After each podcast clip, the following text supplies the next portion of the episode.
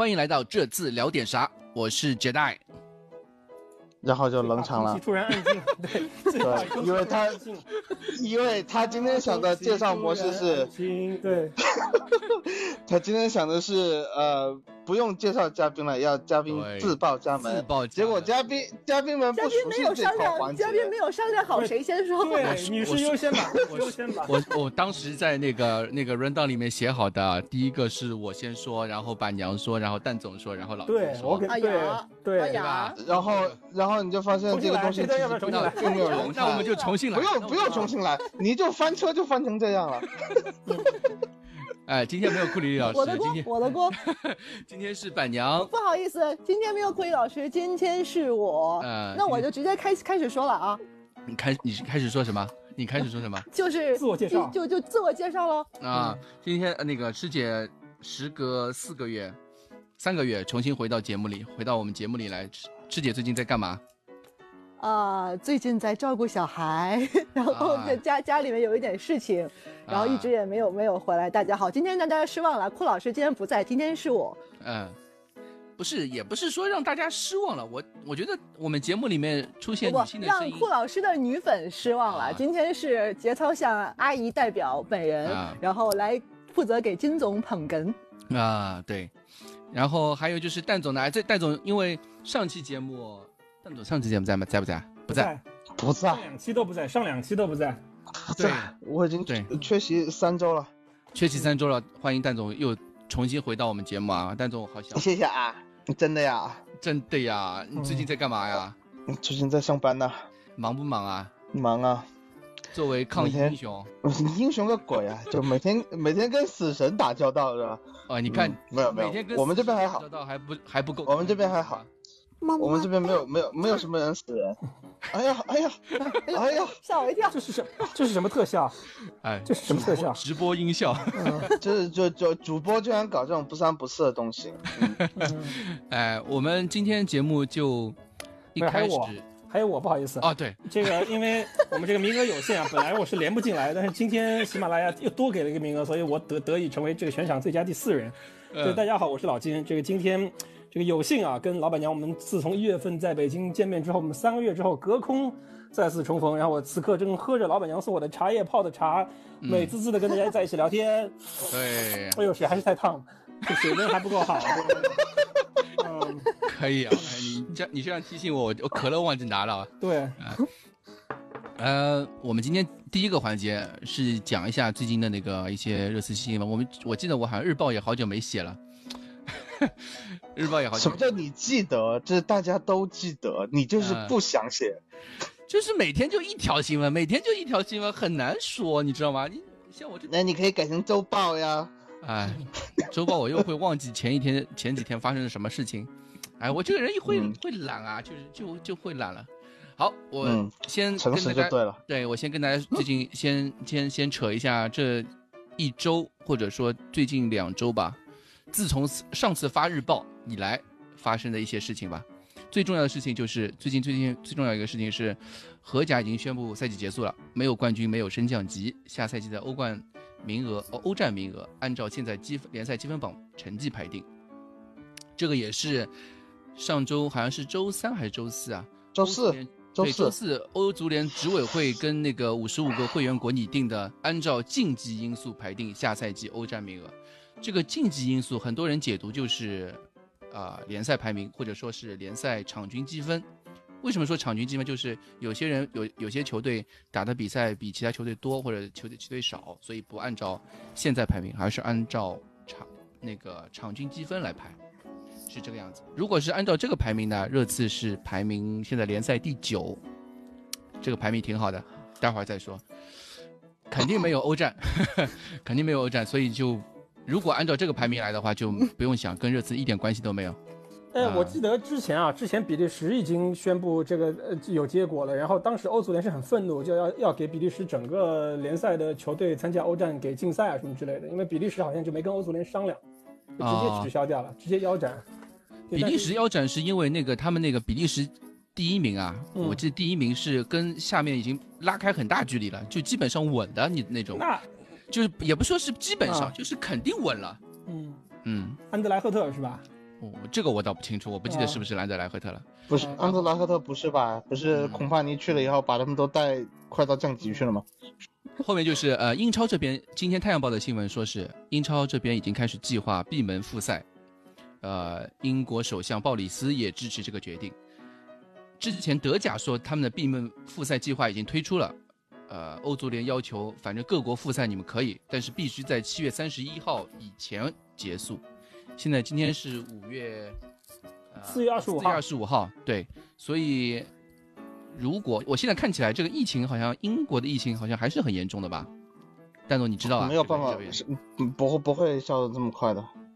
对，我也觉得不太有可能英超、英国和德国现在这样子安排，我觉得可能性很低啊，对吧？所以闭门复赛，德国可以，德国说实话可以。问一句，闭门复赛就是只有球员没有观众的意思吗？对，还有转播人员，就球员跟转播人员对然，后球员也不可能戴口罩，对吗？啊，那不会，正常还还应应该不会。他们都做完核酸体会影响他们这样的的话，这样的话应该感觉还是嗯，因为你要考虑到，他们去打比赛，在一个地方打比赛，他们还有其他那个，等于是一个集中，就变成赛会制就变成一赛会对赛会制的对这种这种比赛了嗯啊。还有哎酒店啊什么都挺那个。我倒是想问啊，就我们假使我们刚才那个直，我看那个呃弹幕里有朋友说英超六月初，我们假定是五月三十号，就一个月以后英超开赛的话，我们现在的伤员是不是可以全员复出？就是全员复出，包括哈利凯恩，凯恩是吧？凯恩已经凯恩已经开始在那个正常上网课了。啊，那孙兴民军训是不是也能结束？就其实孙兴民这几天在军训嘛，如果是突然下周英超复赛，那孙兴民估计还在军训回不来是吧？呃，不不可能下周训。对我德甲好像也说是五月十九号、对，五我月十号就举个那个时候。举个极端的例子，那如果这样的话，倒是孙兴民很快就回来了，孙兴民好像是五月八号吧，啊，那就是赶一赶德甲都能踢。啊，就是意思意思嗯啊。对，三周吧，像就两周还是三周啊？三周，三周啊，三周。对嗯对，这个是我们之后也是正好也要说到这个事情，就是孙兴民上周一向济州岛海军陆战队第九旅报道，开始为期三周的军事训练。嗯，现场场面极为低低调，但是军营营外还是有不少粉丝和媒体在的。这个是孙兴民的消息。热刺这边还是在给大家上网课，啊、球员们普遍反映很喜欢这种安排，很有团队的感觉。我相信很多就是听众也看到了那个热刺上网课的那个视频嘛，呃，其实我感觉他们的那个现场的那种氛围还挺，大家都挺开心的。我也觉得在 lockdown 的这种情况下，能够有一个和朋友们见面，或者说同事们见面的一个机会也，也挺好的，对吧？在家打游戏也是很无，在家打无打游戏也是很无聊的一件事情，其实 啊，对呀、对啊，天天天就打 FIFA，其实挺无聊的。然后，嗯哎就就我星期四的时候和我我我本来是每个星期四晚上和我的一圈朋友是有聚会的，但是我因为疫情的这个问题，我们就已经很久没有聚会了。然后星期四晚上我们 Zoom 里面开会吗？Zoom 里面打游戏，联机打游戏，就就玩那叫 Jackbox 那个游戏，就是啊大家互动的那个游戏，然后就玩的很开心，好久不见了。然后结果本来是要玩游戏的，就变成呃前面半个小时大家在聊天，就比比玩游戏还有趣这种感觉，是所以其实挺好的啊。呃，对，呃，穆里尼奥为了上上课方便，他已经从之前他住在那个呃斯坦福桥那边的，在市中心的，然后他现在搬到了热刺基地附近，跟几个助手教练住在一起，他们租房子住的。然后自从他上次去找恩东贝莱啊、塞塞尼翁、桑切斯那几个人，那三个人正好好是住在是邻居，他们没有买房子，他们都是租房子住住的那三个人。估计也知道待不长啊，马上就租借出去。那倒也不是，好吧？那正好是他们三个人是邻居，然后反正被批评之后呢，那个穆里尼奥反正收敛很多了。这次就就他除了上网课之外，就在基地里面做各种志愿者服务。我们之前也说过嘛，热刺基地有一个就是有一个农场，就专门自己种种一些粮食啊，种呃不是种水果蔬菜什么的。就穆里尼奥就会去那个基地去做志愿者去帮忙。对，上网课的时候，穆里尼奥还调戏了洛里，因为穆洛洛里又跟继维尔通亨之后也剃了一个光头。我觉得 lockdown 的人都喜欢剃光头，是不是啊，蛋总？你为什么这个问题问在我身上呢？因为因为你也说你也剃光头了呀，对不啦？因为这是我以为你偷窥我了。他们的 barber barber shop 应该都没有开，所以他们只能在在家自己对。让自己的老婆就只能推用推子来推光，应该只有这一种选择啊。啊。就是呃，我我还没有老婆呢，我自己给自己推光，哎呀，真的是哎我选错了那个，我选错了档位，你知道吗？就是那个它有它有不同的，对它有不同的那个呃，就长度，你想留多长的那长度，结果我选反了，我以为就是说是留多长，其实是剃多长，然后结果一推，嗯，有有一有一块就光掉了，我说呃，那就推完算了。我我估计洛迪可能也是这么一个情况，嗯。啊，没事的，两周就好了。这个是莫里尼奥跟我现在我现在三三周了，还还不喊呢。嗯，啊，尽管如此，那个奥利耶和西索科还是那个在户外训练一起训练。这个视频是，而且还是奥利耶自己传的，又证明了一次。哎，我觉得我觉得挺好的，我觉得挺好的。你看，就是别人不是说嘛，别的球队的球员都是呃违反禁令去酒吧、去去酒店、啊去干嘛干嘛什。么的吧？嗯，对，热刺球员违反禁令是出去训练，我的天，都是好孩子我觉得不，呃，对我觉得不是什么脑子以上非世界级的这个问题，也有道理，我觉得也有道理，也有道理，也有道理。如果你看你看 Instagram 的话，那个呃奥里耶每天在家做饭，现在上升为主厨，还是很热爱生活的样子啊、我给他点赞。啊，好的，嗯，热刺这边呢，除了呃，这是热刺球队球员这边啊，热刺俱乐部这边继续提供新白鹿巷对抗疫情，除了之前在地下停车场用作慈善机构的食物分发基地之外，他们还组织了，就是把地地下停车场直接交给了那个 North Middlesex 医院。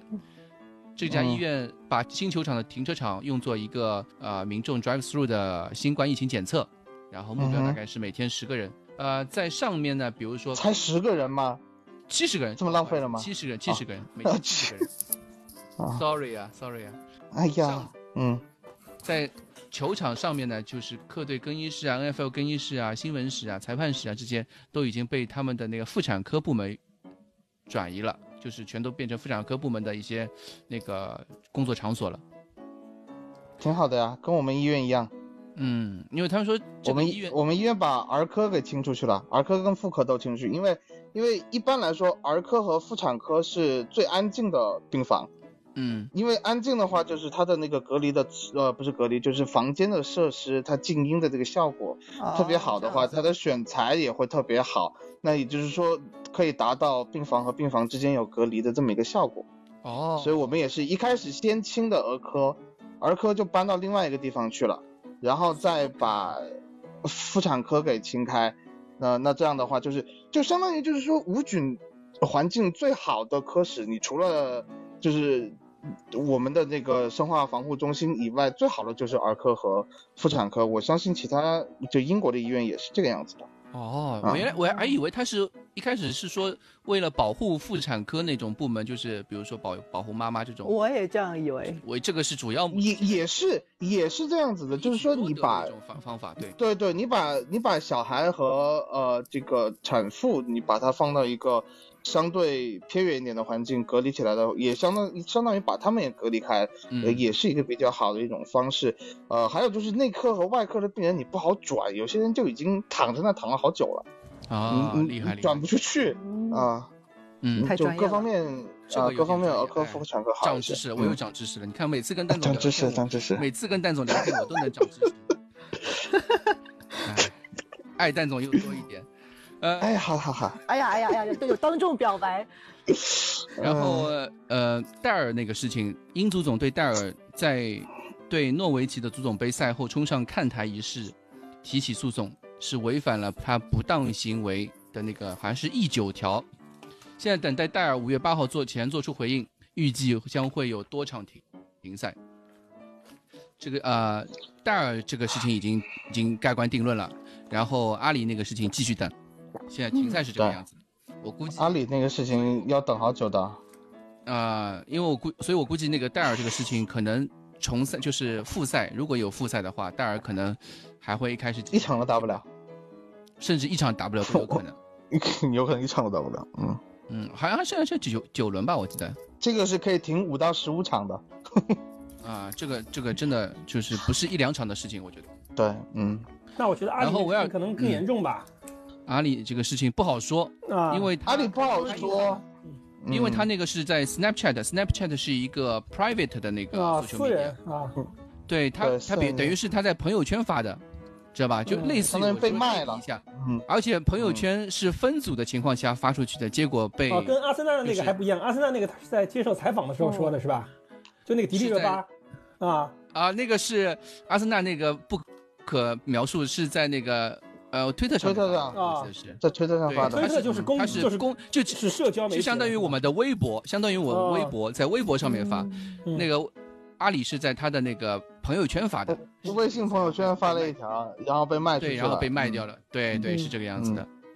嗯，维尔通亨在接受采访的时候表态，自己正在评估选择。他这个是接受一个 YouTube 那个视频博主的那个采访。他说，就是他想去一个能打欧战的球队，然后也很多年限也也是有说法的，所以，呃，他正在选择。然后他又说，比较挺搞笑的一件事情，就是因为最近那个疫情爆发了，对他有兴趣的球队更多了。嗯，维尔通亨基本上大家都没钱嘛，对，大家都没钱，嗯，对，找免签的呗，基本上就确确本要走了，对，嗯嗯，哎，有点可惜。我我还是不管从各方面角度来说，我还是挺支持复赛的。现在看起来，因为一个是我们还能看到维尔通亨在热刺能够再踢最后几场比赛嘛，对吧？不要像那个像之前荷兰那个阿贾克斯啊，阿贾克斯那个 z 亚赫，就是去嗯齐耶赫，切尔西，他就说他就说本来想拿个冠军告别的，结果就突然就冠军没有了，戛然而止了啊，戛然而止了，对的。好像说那个奥娜娜也说要走了，好像说奥娜娜发了一个 Instagram 的 story，就是那个小故事，就就是说呃感谢在这个球场得到支持，巴拉巴拉巴拉巴，意思就走了呗。对，要告别了，对的，嗯，就只是很有可能也是去切尔西，很有可能也是去切尔西。来看了一下，嗯，对，切尔西就是喜欢买门将啊，对。转会留言方面。最近比较靠谱的，我们只说靠谱的，我们不说那些有的没的，那个太无聊，就说的没底。我们最最近有些靠谱的，就是一个是，呃，队报发了两条消息，一个是莱比锡右后卫穆杰莱说热刺已经在，呃，已经有初步接触了。这个右后卫我们之前在打莱比锡红牛那两场比赛之后，我们赛后也说过啊。邓总介绍一下。不不不，就就解解带觉得解带觉得很香的那个。那就更香。你觉得是真货还是假货啊？啊，呃，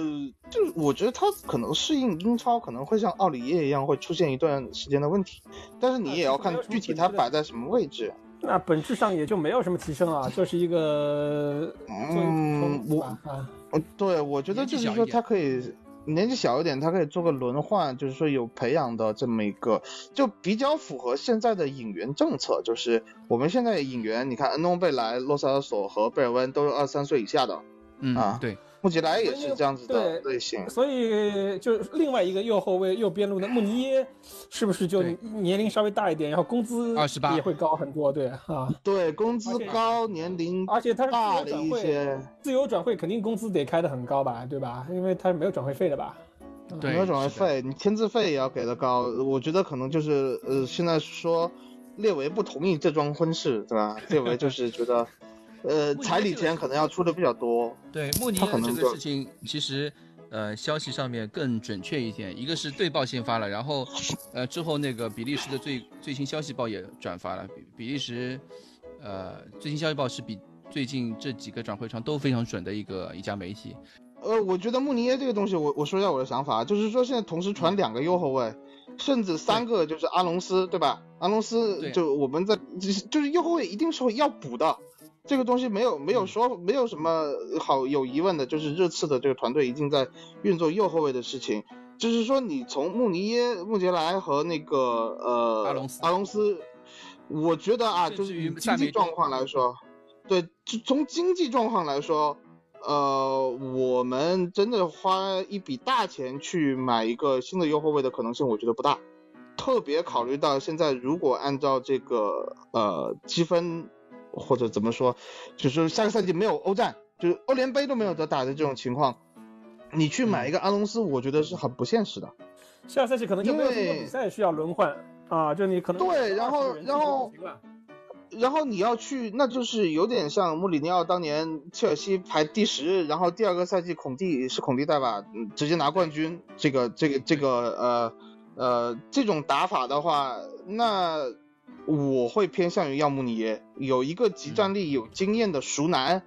能够嗯。和不稳定的奥里耶进行轮换，我觉得是最合适的。你花钱去买一个新援，然后又是年轻的小伙子，怎么样？呃，你比如说穆杰莱是要适应英超的节奏，节奏。那阿隆斯是要有点可能就像塞萨尼翁这样，你要适应在大球会，呃，这种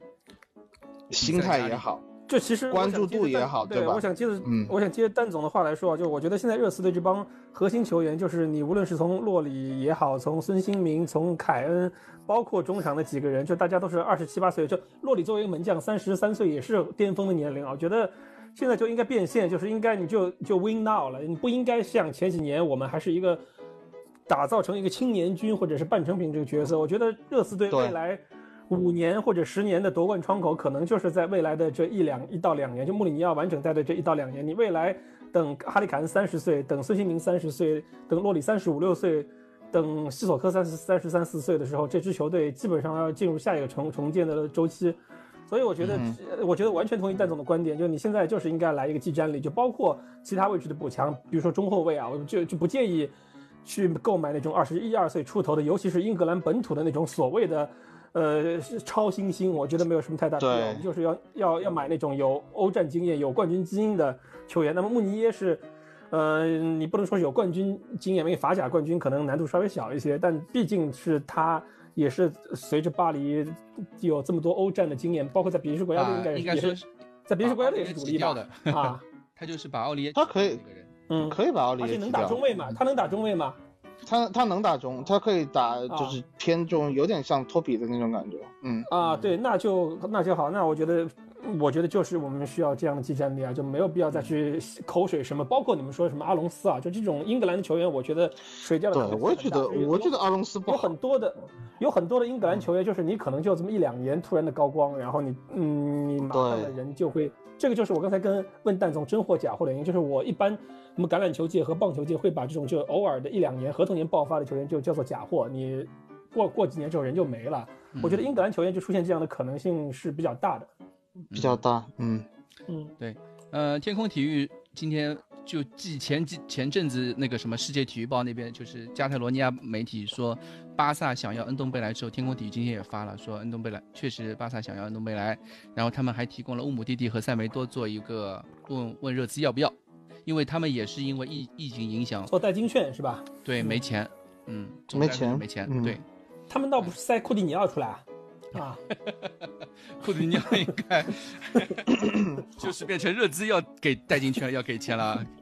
不会吧？那我觉得库蒂尼奥那个工资应该是巴萨在倒贴工资吧？那工资可不是一般人一般队付得起的啊。库蒂尼奥好像说是切尔西基本上稳了。嗯，最近的消息。库蒂尼奥问题是上次不是呃经纪人被列为惹火了吗？哎。呃，我觉得库蒂尼奥是肯定不会来的，嗯，这个库蒂尼奥就不要想了。乌姆蒂蒂我不看好，乌姆蒂蒂现在一个是玻璃踢球态度的问题，踢球态度玻璃，啊，呃，踢球态度，然后又玻璃，然后矮，对，最关键是矮，你你又来个这么矮的，你干嘛打左后卫去嘛？真的是不要。哎，我很久没看算没多还行吗？塞维多，塞维多，塞维多能力还是摆在那里，但他出场机会葡萄牙右后卫永远不要相信，葡萄牙的右后卫很容易成为假货的。你们什么里卡多、费雷拉，什么这些这些在葡萄牙国家队踢得很好的右后卫，你们看哪一个？呃，在。换了个队，哎，有一说一，里卡多·佩雷拉在在莱斯特踢的还是可以的啊。对，里卡多，这些全世界都是。你你听错我的，我说的是里卡多·费雷拉，就原来切尔西那个啊，原来切尔西那个啊，波尔图那个帅哥，那个帅哥，对。哎，那不是保罗·费雷拉吗？啊，sorry，年纪大了，保罗，我吓我一跳，保罗费雷拉，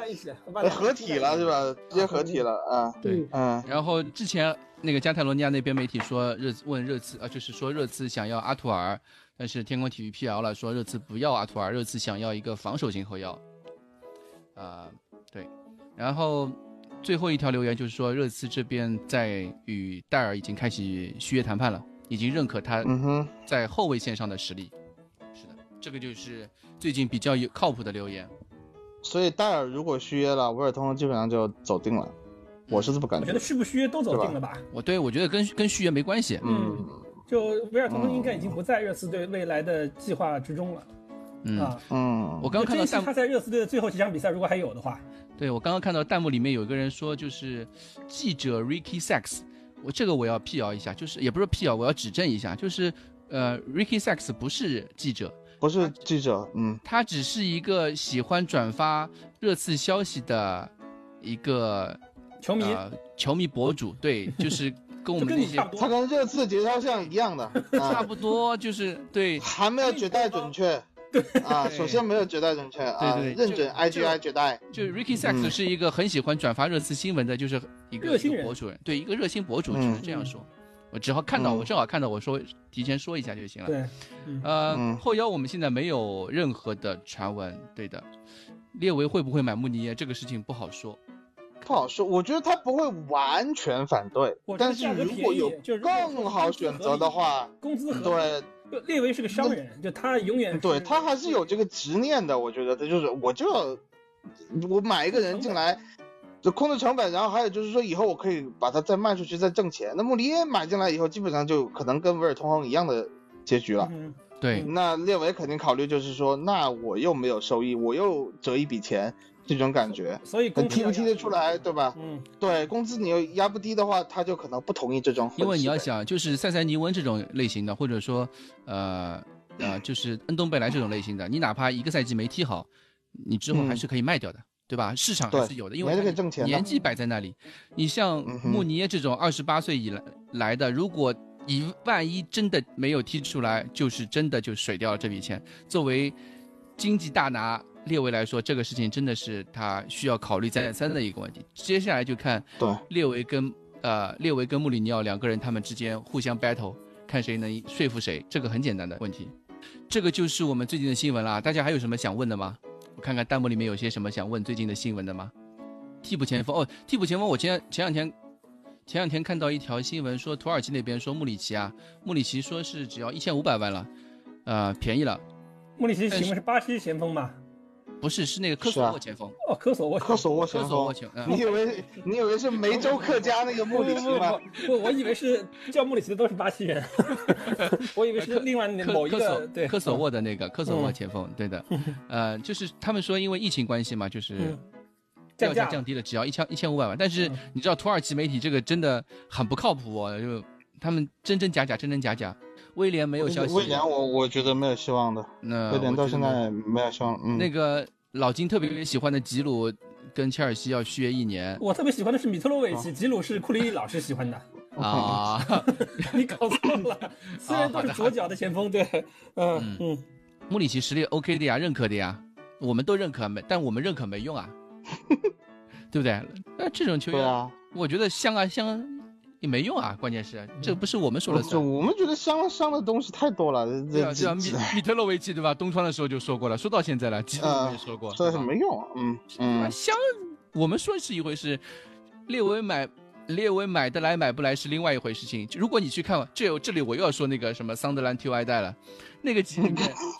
我记得第一季里面他们东窗要买个前锋，因为他们的那个主力前锋那个就是被买走了，就转会离开了，然后他们要买个前锋，然后他们球探推荐里面排名第一的，你知道是谁吗？伊布拉希莫维奇，一支英冠球队。那球探说，我觉得他英冠那个，他就问那个主席就问他，为什么你把伊布拉希莫维奇放在这里面？你觉得我有可能买到吗？他说，呃，我只是放着我，因为我们缺前锋，然后我喜我觉得我很喜欢他，然后他又是一个 free agent，嗯就道理就这样简就这样简单，嗯买不来买不来还是主席说了算，并不是我们说了算，对吧？嗯，好，嗯之后呃，这个就是我们今天第一趴，然后现在就如果大家没有什么太多其他问题的话，我们就到了我们的第二趴啊，荆州刺史。荆州刺史啊，啊，荆州刺史，对不起，刘表，荆州刺史。对，其实就我今天有个想法，今天想把现役球员在零一零二，因为今天我们讲零一零二年，所以我今天想把零一零二年的现役，我们现在还在热刺队的球员或者教练的情况先拿起来说，就为了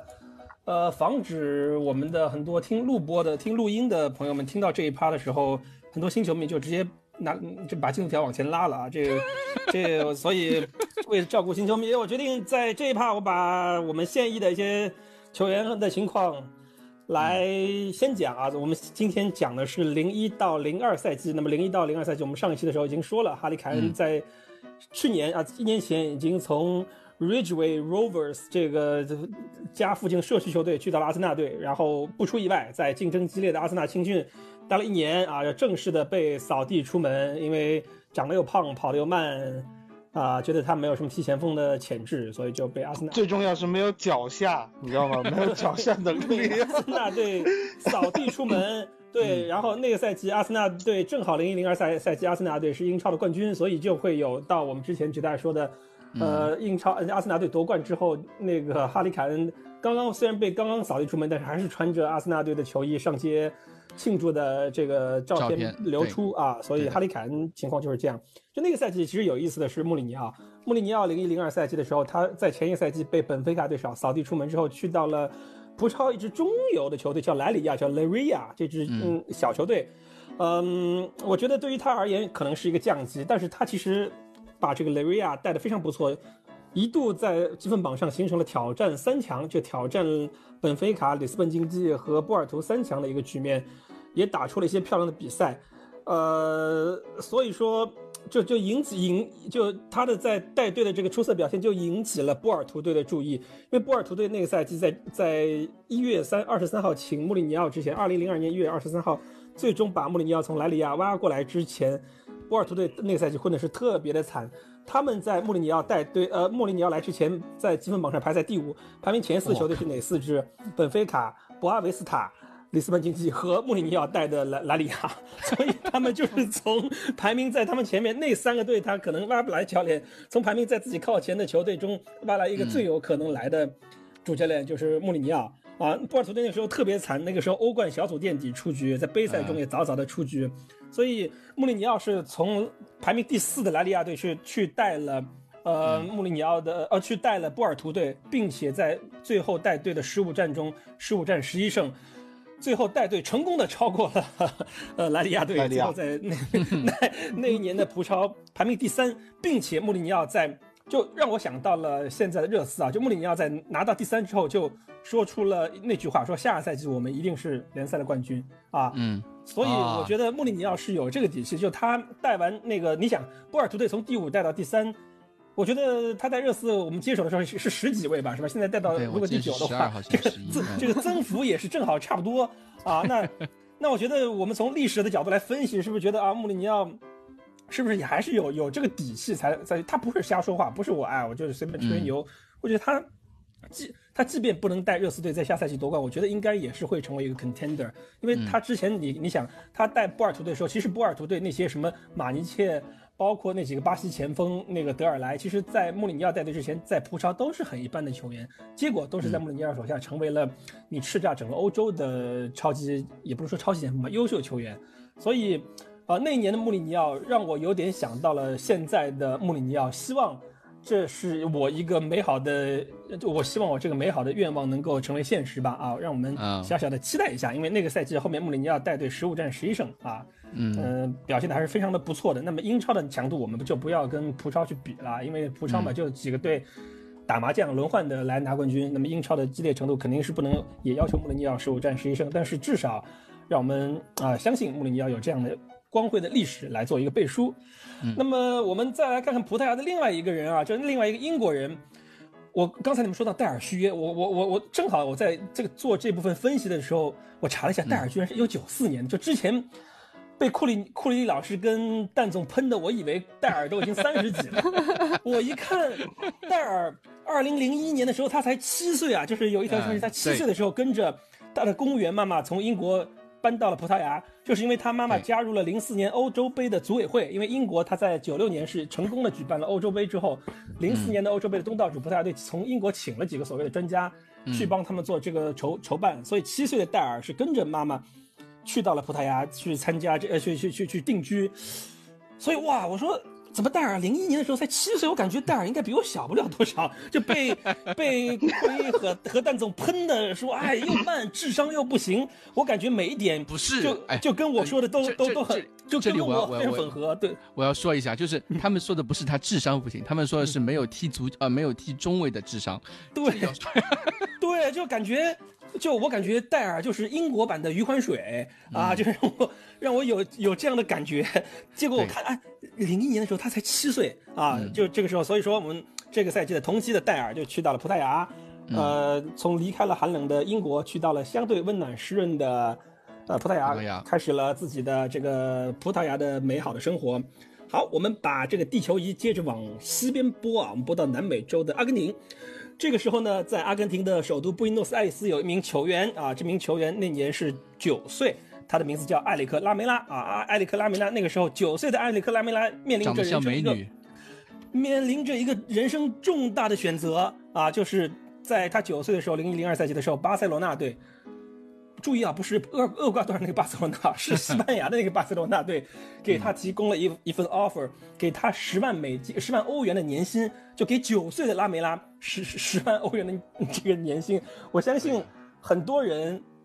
到现在可能也不一定能拿到十万欧元的年薪。我不如九岁的拉梅拉啊！对你九岁的拉梅拉，巴萨已经给他开出了十万欧元的年薪 plus，我记住我后面还有条件 plus，巴塞罗那市区一套房。以及父母父母亲解决在巴塞罗那俱乐部队内的工作，就这是一个非常 luxury 的一个一个 offer。就你你这个 offer，如果你不你对这个 offer 没有一个感性认识，他那我就这么告诉你，他给四年前给到梅西的 offer 是 exactly 完全一样的这样一个 offer。所以当时巴塞罗那队给了拉梅拉一个梅西式的 offer，然后我们的嗯拉梅拉他做出了人生非常重要的选择，就是我不去巴塞罗那。我要留在河床队，我要踢成河床队的十号，所以在零一到零二赛季那个赛季的中间，我们的九岁的拉梅拉拒绝了巴塞罗那的邀请，进入了河床的青训系统，然后后面在河床队的青训体系内大杀四方啊，那是后话。但是我们不禁的要说，呃，如果他那个时候选择了跟梅西一样去到了巴塞罗那，那又是怎怎样的一种人生呢？啊，我们不好说，啊，对，但是人生都没有如果，我们只能说九岁的拉梅拉已经是达到至少同年龄梅西一样的成就了啊，这个是巴塞罗那给他开出了一份几乎同样的 offer。啊，说完拉梅拉呢，我们再把地球仪再往还是还是拨回欧洲啊，我们回到英国，我们之前老是说莱德利金也好，老是说哈利凯恩也好，说他们是 one of our own。其实有一个人，就其实包括哈利凯恩，包括莱德利金，他们其实第一个呃接受青训的俱乐部都不是热刺，他们最早都是在家周边的这些小球队开始踢起。但是有一个人，他从他六岁的时候就开始在热刺，就是你一生一队啊，就不能说一生吧，就是一直到现在都是一队。这个人就是哈利温克斯，他在零一年、零二年、零一零二赛季的时候，五岁的哈利温克斯进入了热刺 U 六队，就就就是最小的梯队。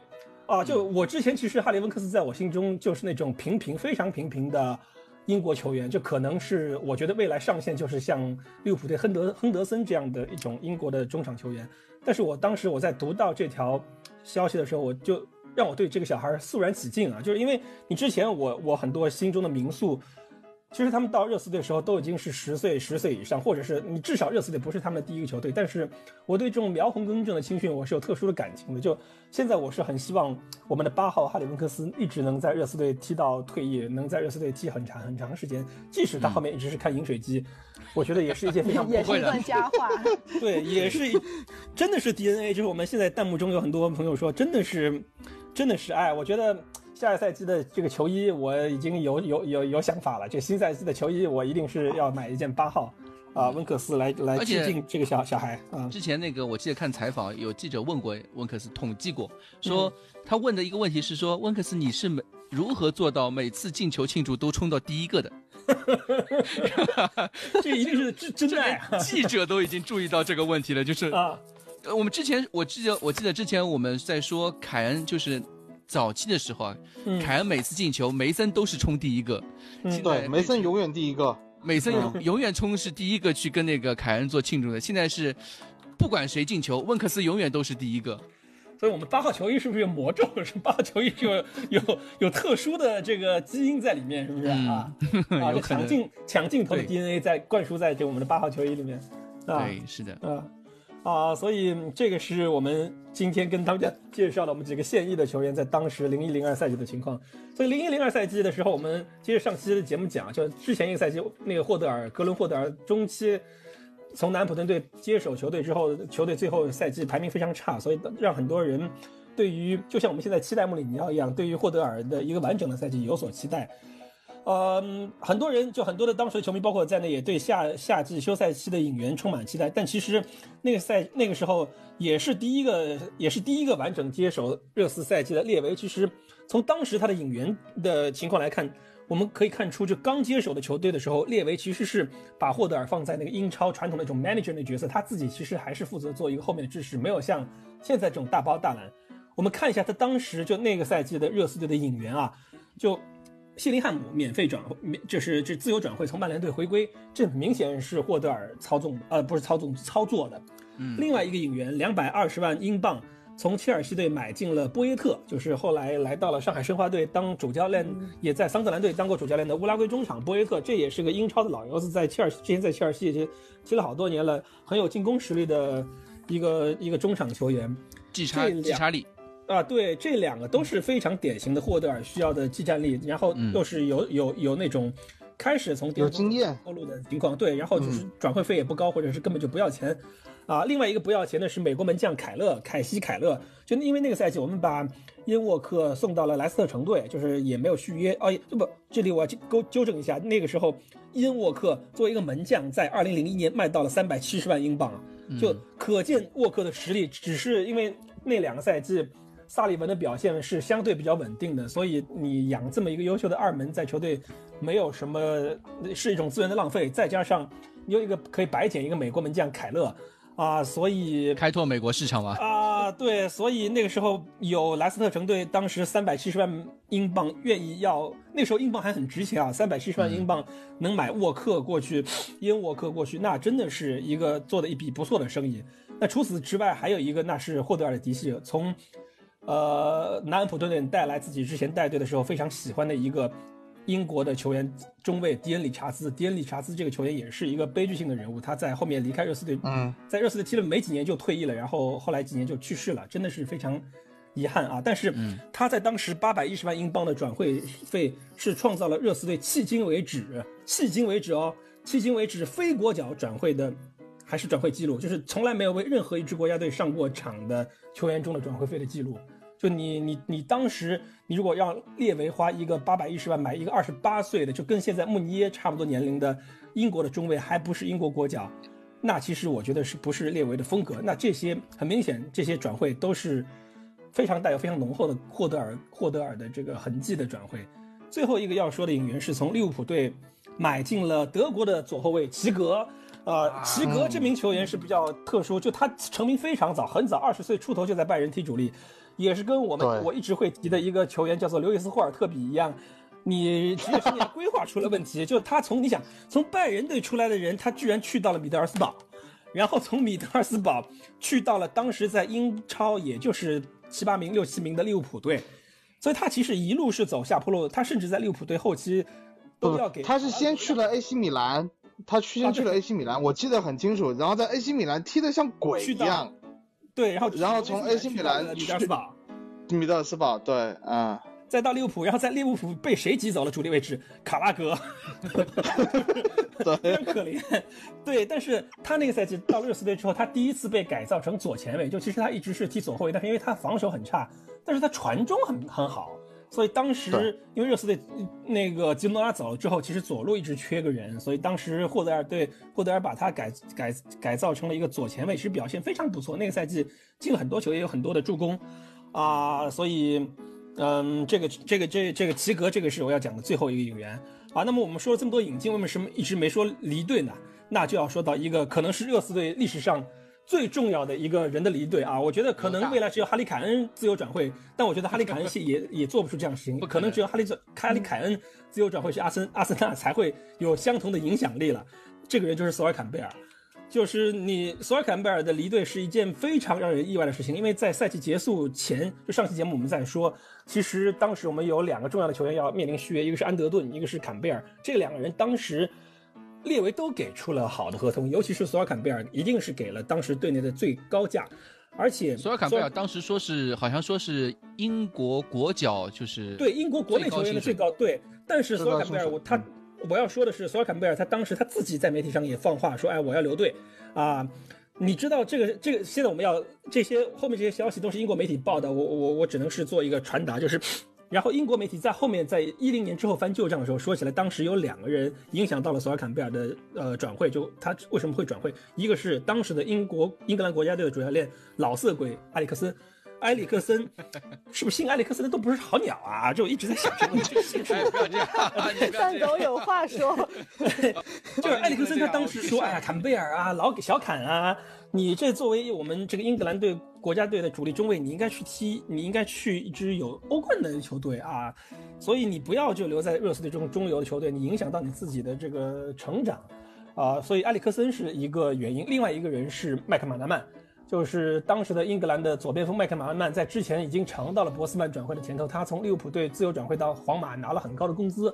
所以坎贝尔一定也是看到了麦克马纳曼的。这个甜头之后可能会去想到了啊，自由转会去别的队，肯定能比在热刺队拿到的合同更高。因为我们说了，阿森纳队那个时候是联赛冠军，又有欧冠踢，成绩又好，然后财政上肯定是比热刺队要好的。而且坎贝尔这种球员的合同嘛，你就像勒布朗詹姆斯嘛，去哪儿拿的钱肯定都能保证。那剩下来就是看他自己怎么选择了。对，所以这个是非常惊人的，就是你在没有任何的 rumor，没有在任何的媒体泄露的时候，他突然有一天他宣布我是要去阿森纳，就这个事情，就你这个这个晴天霹雳就是。有点像，就我有点像，突然林丹啊，林丹说，我我明天改国籍，我我没有对我我是非常喜欢林丹，我只是想做这样一个比较，我没有对林丹的任何不敬，就有点像，林丹突然说我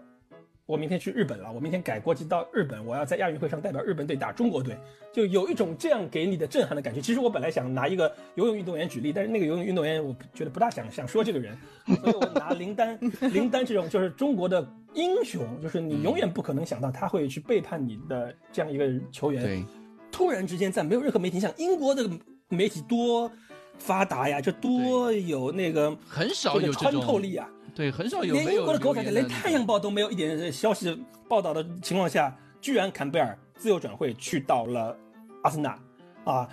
但是就是其实这个事儿，我们来分析一下坎贝尔这个人的性格，我觉得其实是有一点。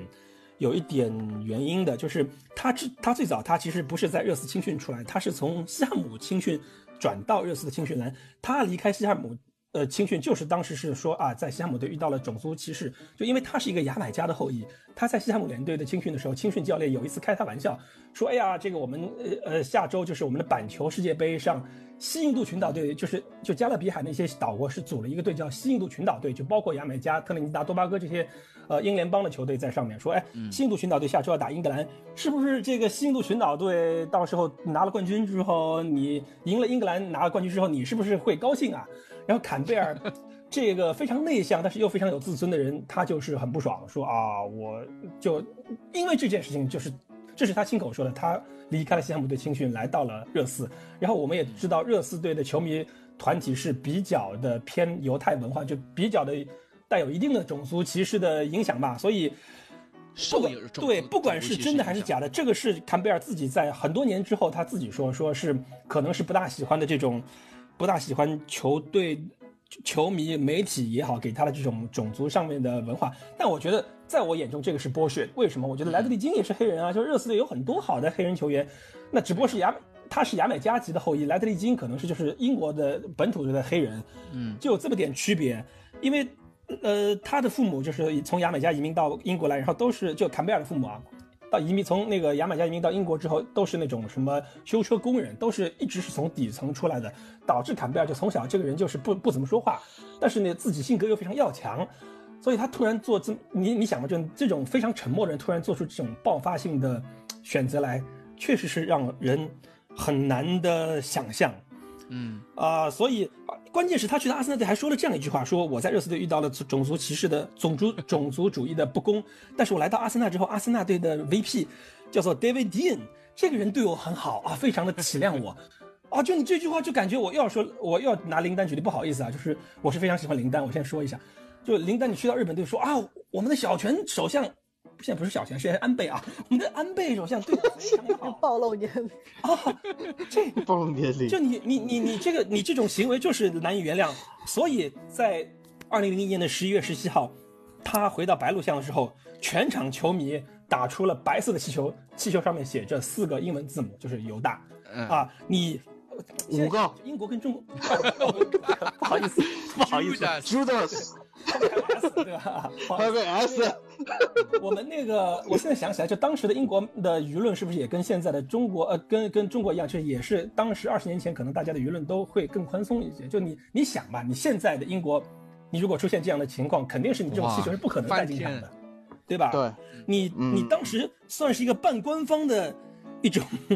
一种一种一种一种行为了，就你全场的气球上面都写着 U 写是犹大这个这个字母，那我不相信是大家自发的能做到这么整齐，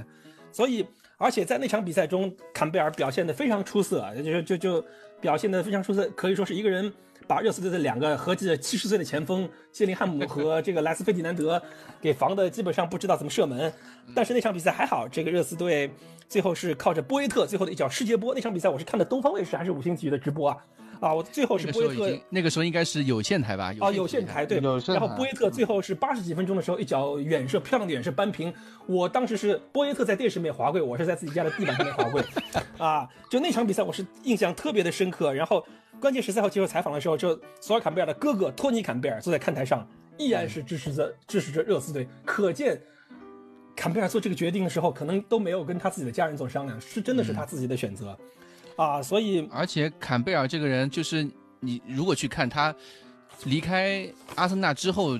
的球员生涯也好，教练生涯也好，都很惨。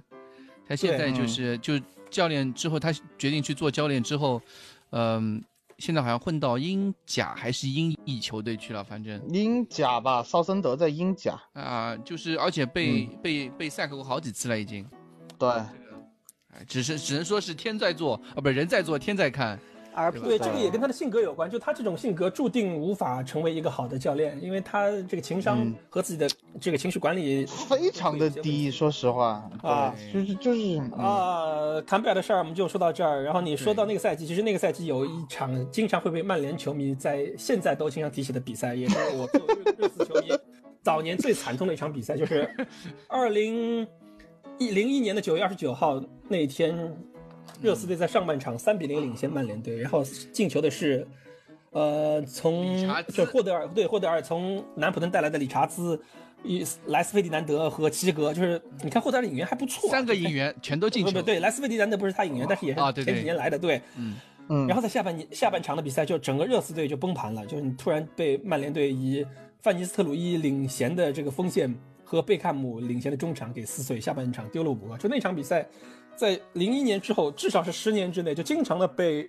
英超官方也好，中国的媒体或者是球迷也好，经常拿出来说说。啊、你们热刺队，包括其实很多现在新球迷不知道，就白鹿巷一直被英被曼联球迷称为三分巷。你你你你你，曼联只但凡是来到热刺队的主场，就好像是我们中国队去到伊朗德黑兰的那个阿扎迪体育场一样，就感觉就是送的啊。所以那个也是呃也是造成了我从零一年开始就恐曼联，就是十几年一直是我是非常怕曼联，就是我看篮球的时候也非常怕奥尼尔一样，就我我就在我幼小的心灵中呃有非常负面的影响，我就所以。当那一年，就是我记得非常清楚，啊当那年维尔通亨长途奔袭那场客场赢了曼联队之后，哇，我那个时候的心里面就你你你你多么的一种一种释怀的感觉吧，就是一直到终于是一二年那场比赛是一二年吧，一二一三就是维尔通亨博阿斯嗯，对，就博阿斯带队，博尔通对。后场，就本来那那之前我都说了，就是热刺迎娶曼联日，家祭无望告乃翁，我就 对我一度都不大想不大相信我们能在我有生之年还能在客场看到赢曼联这这样的一个一个主场都不太能看到，别说客场。对对你主场都是三分项，那老特拉福德就几乎就是表演赛啊，所以，所以我所有的恐曼症都是从那一年开始的，就是我别说别看现在我们跟曼联队打有来有回，那几年。或者说那十几年，我们在福格面对福格森的曼联队，基本上就是无论是谁当教练都是盘菜。啊，对，就送的。对，然后那个，但是说有一说一啊，有一说一，就这场比赛是彻底把我跟热刺锁上了比赛。说哇，这支球队太有病了，我喜欢。哇，你确实有变态啊！你真是很变态啊！这个真的是，就我我跟你说啊，他后来就可学医了嘛，他就喜欢这个这个故事。我觉得你需要这个故事是什么？不是，我记得这场比赛是没有直播，这反至少当时在广西没有直播，这场球没有直播了。上海当时对我们那场球没有直播，对啊，嗯，对，没有直播以后，但是我是会关注这些比赛的。但是那一天我记得以前我们是，呃，就是买体坛周报来看结果，跟跟跟你一样。但是零一年那个时候是什么？是那个足球彩票开始在全国很狂热的时候。啊，就就刚就发行了有，然后有一个星期对，然后它是有两期节目的，我记得很清楚，叫叫叫什么，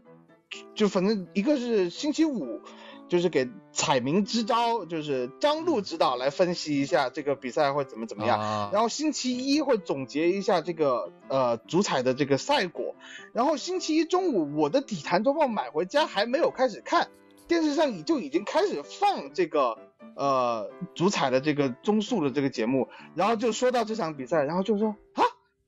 能这么输球了吧？然后我让我让我看看是怎么解什么情况，就是一个足彩的节目，他是很少去进行比赛分析的，他只是说一下赛果，然后是怎么怎么样。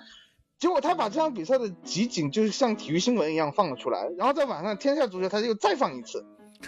天下足球还是那个时候好像还不是天下足球吧，反正就是那个叫国际足球赛赛场。就有这么一个节目，反正反正就再放了一遍，那就是这就有病啊！他是踢的还挺好看的呀，就就这感觉，所以就就就从那场比赛以后啊，就就跟这支球队了，就跟着这支球队了。那个球队那个时候热刺也算是一直延续着左右两个边路快马那种那种打法吗？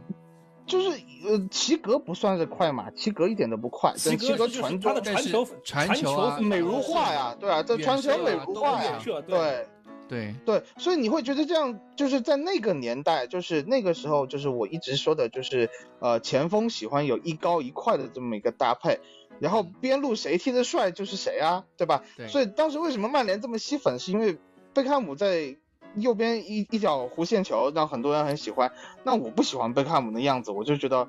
呃，齐格这种，你你又左路兜一个就就，关键还是不，因为不九八年的时候，就是英格兰输阿根廷那场球，我是看了直播的。那时候虽然还小，但是我就，然后我妈就当时教育我说。你就不能有这种冲动的行为，知道吗？你 不能吃吃红牌，你不能你不能背叛你的队友，不能背叛你的同学。然后就说哦，贝克汉姆是个坏人。所 以在我幼小的心灵中，贝克汉姆在我的心中一直是个反派，你知道吗？一直到零二年世界杯，嗯，一直到零零二年，一直到零二年，贝克汉姆都是在我的心中就是一个反派的角色。我就是啊，讨厌贝克汉姆，讨厌英格兰队，讨厌曼联，就是这样。所以就这样子喜欢上热刺，对吧？变态，不是喜欢上热刺是因为 是因为克林斯曼，但是 但是真的你要说真的跟热刺。锁上，就是就就真真正正就是一直跟着这支球队走，是就零一年这场球以后，就那一个星期的洗礼，那一场球被国内媒体说了一个星期，然后就觉得就是这呃就肯定不止，肯定就电视媒体说了一个星期。你你要说不止的话，前两天我看那个 PPTV 回放，呃，英超经典比赛还把这场比赛拎出来了嘞，又拿出来编了一下，又又拿出来了，就就两三个星期前啊。那个 AC 米兰球迷对吧？就如果拿后面的比的话，就是 AC 米兰球迷没事就没拿出来逆转。伊斯坦布尔是吧？对，伊斯坦布尔风评被害啊。啊，对，就是反正那个时候热刺就基本上这样，就没事就拿出来被编的，没事就拿出来被编，只要一提到热刺就说五比三，对吧？对，对，所以对，所以你们刚好就那个赛季这场比赛就成为热刺队的在那个赛季的缩影嘛。就热刺队会有一些经常精彩的比赛，但是整个赛季到最后其实也赛季平平。就你刚才吉代说了，这个赛季就现在这个赛季啊，就是热刺队如果按照现在这个成绩结束的话，那就是第九名。那个赛季也就是最终霍德尔带队充满希望的霍德尔带队之后，也就是拿到了第九名。嗯，虽然我们有一些精彩的比赛，比如说我们在联赛杯的半决赛，我们主场五比一拿下了这个切尔西队啊，就嗯但总体来说，那个赛季我们也是经常莫名其妙的输给一些保级队，到最后，呃，也没有一个好的成绩，也跟欧战无缘。霍德尔，对。霍德尔应该算是我们，就是因为热刺八九十年代成绩很好嘛，嗯那个时候算说是应该我们有一一票比较优质的民宿，比如说呃九十年代初的阿迪列斯啊，比如说二二十二十一就是二零零一年的就是霍德尔，霍德尔也是热刺民宿，就是嗯在球员时代非常成功。捧杯拿过欧战冠军，拿过呃足总杯冠军这种这种级别的球员，对他后来还当过英格兰国家队主教练啊。嗯，对，对就是之后，然后就再也没有什么像样的民宿能够在热刺在主教练这个席位上面再发挥什么功力了我。基本上算也算是给年轻的列维上了一道课吧。就不再相信这种所谓的英国的本土的教练。他虽然后来又栽在了老雷手上，但是后来大部分时期都 倾向于这个请外面的那个大陆的教练啊。对嗯对，呃，所以那个赛季，其实我们最后要说的是，其实大家嗯曾经，呃，霍德尔一度让热刺队很接很接近冠军，因为我们打进了联赛杯的决赛，联赛杯决赛的对手也不强，是布莱克本队。当时其实大家赛前都是非常看好热刺队的，媒体是一边倒的，让至少是一那一球以上的那个让盘。结果在那场比赛中，呃，热刺队非常遗憾的一比二输给了呃布莱克本队，然后为布莱克本队当时守门的门将布拉德弗里德尔在 N 年之后啊，就这我们说是零一年啊，弗里德尔来到热刺的时候都已经快四十岁了，嗯，啊，他后来来到热刺，但是在那场比赛中是他对热刺的是震撼教育，就是虽然那场比赛热刺的进了一球，但是弗里德尔赛后是九分，我查了很多的数据。因为时代过于久远，都已经没有那场比赛技术统计，只有一个技术统计，只有一句话说到是弗里德尔在下半场有四个就 superb 级别的，呃就是扑救，就是你包括了最后一个莱斯费迪南德的头球，就门线的一个飞起来的一个一个扑扑救，就到最后，就现在 YouTube 上面还有这场比赛的那个完整的录像，大家有空可以去看一看。就到最后就是属于热刺队围攻，还是算了吧，PTSD 的看这场球就觉得就很像，很像，就你会看出。我我想一下哪一场比赛就是围着打就打不进这种感觉，就有点像今天打曼联，纽卡打曼联那次，打打诺维呃奇，打曼联那打诺维奇，呃，打诺维奇打纽卡这个赛季的这个表现，就就是那场比赛的缩影。说实话，很多绝佳机会，然后就我打的很漂亮。到最后，我们几个前锋，包括一度被那个霍德尔都遗忘的这个乌克兰前锋雷布洛夫，雷布罗夫都上去了，对，对，就是没办法打进第二个球。所以本来啊，这个也是一个分水岭。本来这场比赛如果夺冠的话，热刺队本来那是三年两冠啊，那是非常好的一个上升的周期。那是的呀列维上任霍德尔带队，本来可能在夏季又会有一份，又会有一些骚操作，也那可能会好。结果那之后就你你这个这个这个赛季之后，你什么冠军都没拿到，然后你联赛排名第九，又没有欧战，导致了整个热刺队在那个时候又错过了一次可能往上走的机会，就导致导致热刺队的这个呃我们叫中心吧，就中心又往后继续推迟了。所以那个赛季之后，热刺队草草的结束那个赛季之后呢，那零二年就是世界杯了啊。那个时候大家可能很多游人都人都会有印象，因为零二年世界杯中国队也参加了。那么那届世界杯是中那个热刺队参加的球员并不多啊，只有谢林汉姆作为英格兰队的替补前锋。是参加了世界杯，他当时已经不是穿十号了。虽然他回到热刺队，伊弗森把十号球衣让给了他，但是他在英格兰队已经把十号球衣让给了欧文、啊。那他作为十七号球员，当时英格兰队的主力前锋就是大家非常熟悉的欧文海斯基组合，就是老色鬼非常的喜欢赫斯基，一高一快，老色鬼非常喜欢赫斯基，所以谢林汉姆一般是下半场六十分钟准时的换下赫斯基啊，这这个是一个 一个教科书般的换人，所以十七号谢林汉姆那个赛季那那那届世界杯也是作为一个三十六岁的高龄前锋也是参加了。嗯，另外一个就是齐格，就齐格是他在热刺队是拯救了自己的职业生涯，就布德尔把他从左后卫改超改造成左前卫之后，他在德国国家队突然也能踢上主力了。虽然零二年德国国家队正好是一个青黄不接的时候吧，就他但是他在那个时候力压当时拜仁的主力左后卫塔纳特，能踢到左前卫的位置上。呃，非常不错。然后前期啊，就小组赛一直是主力，结果到那个淘汰赛后来就被被被博被博梅博德博梅博德啊博德博德德对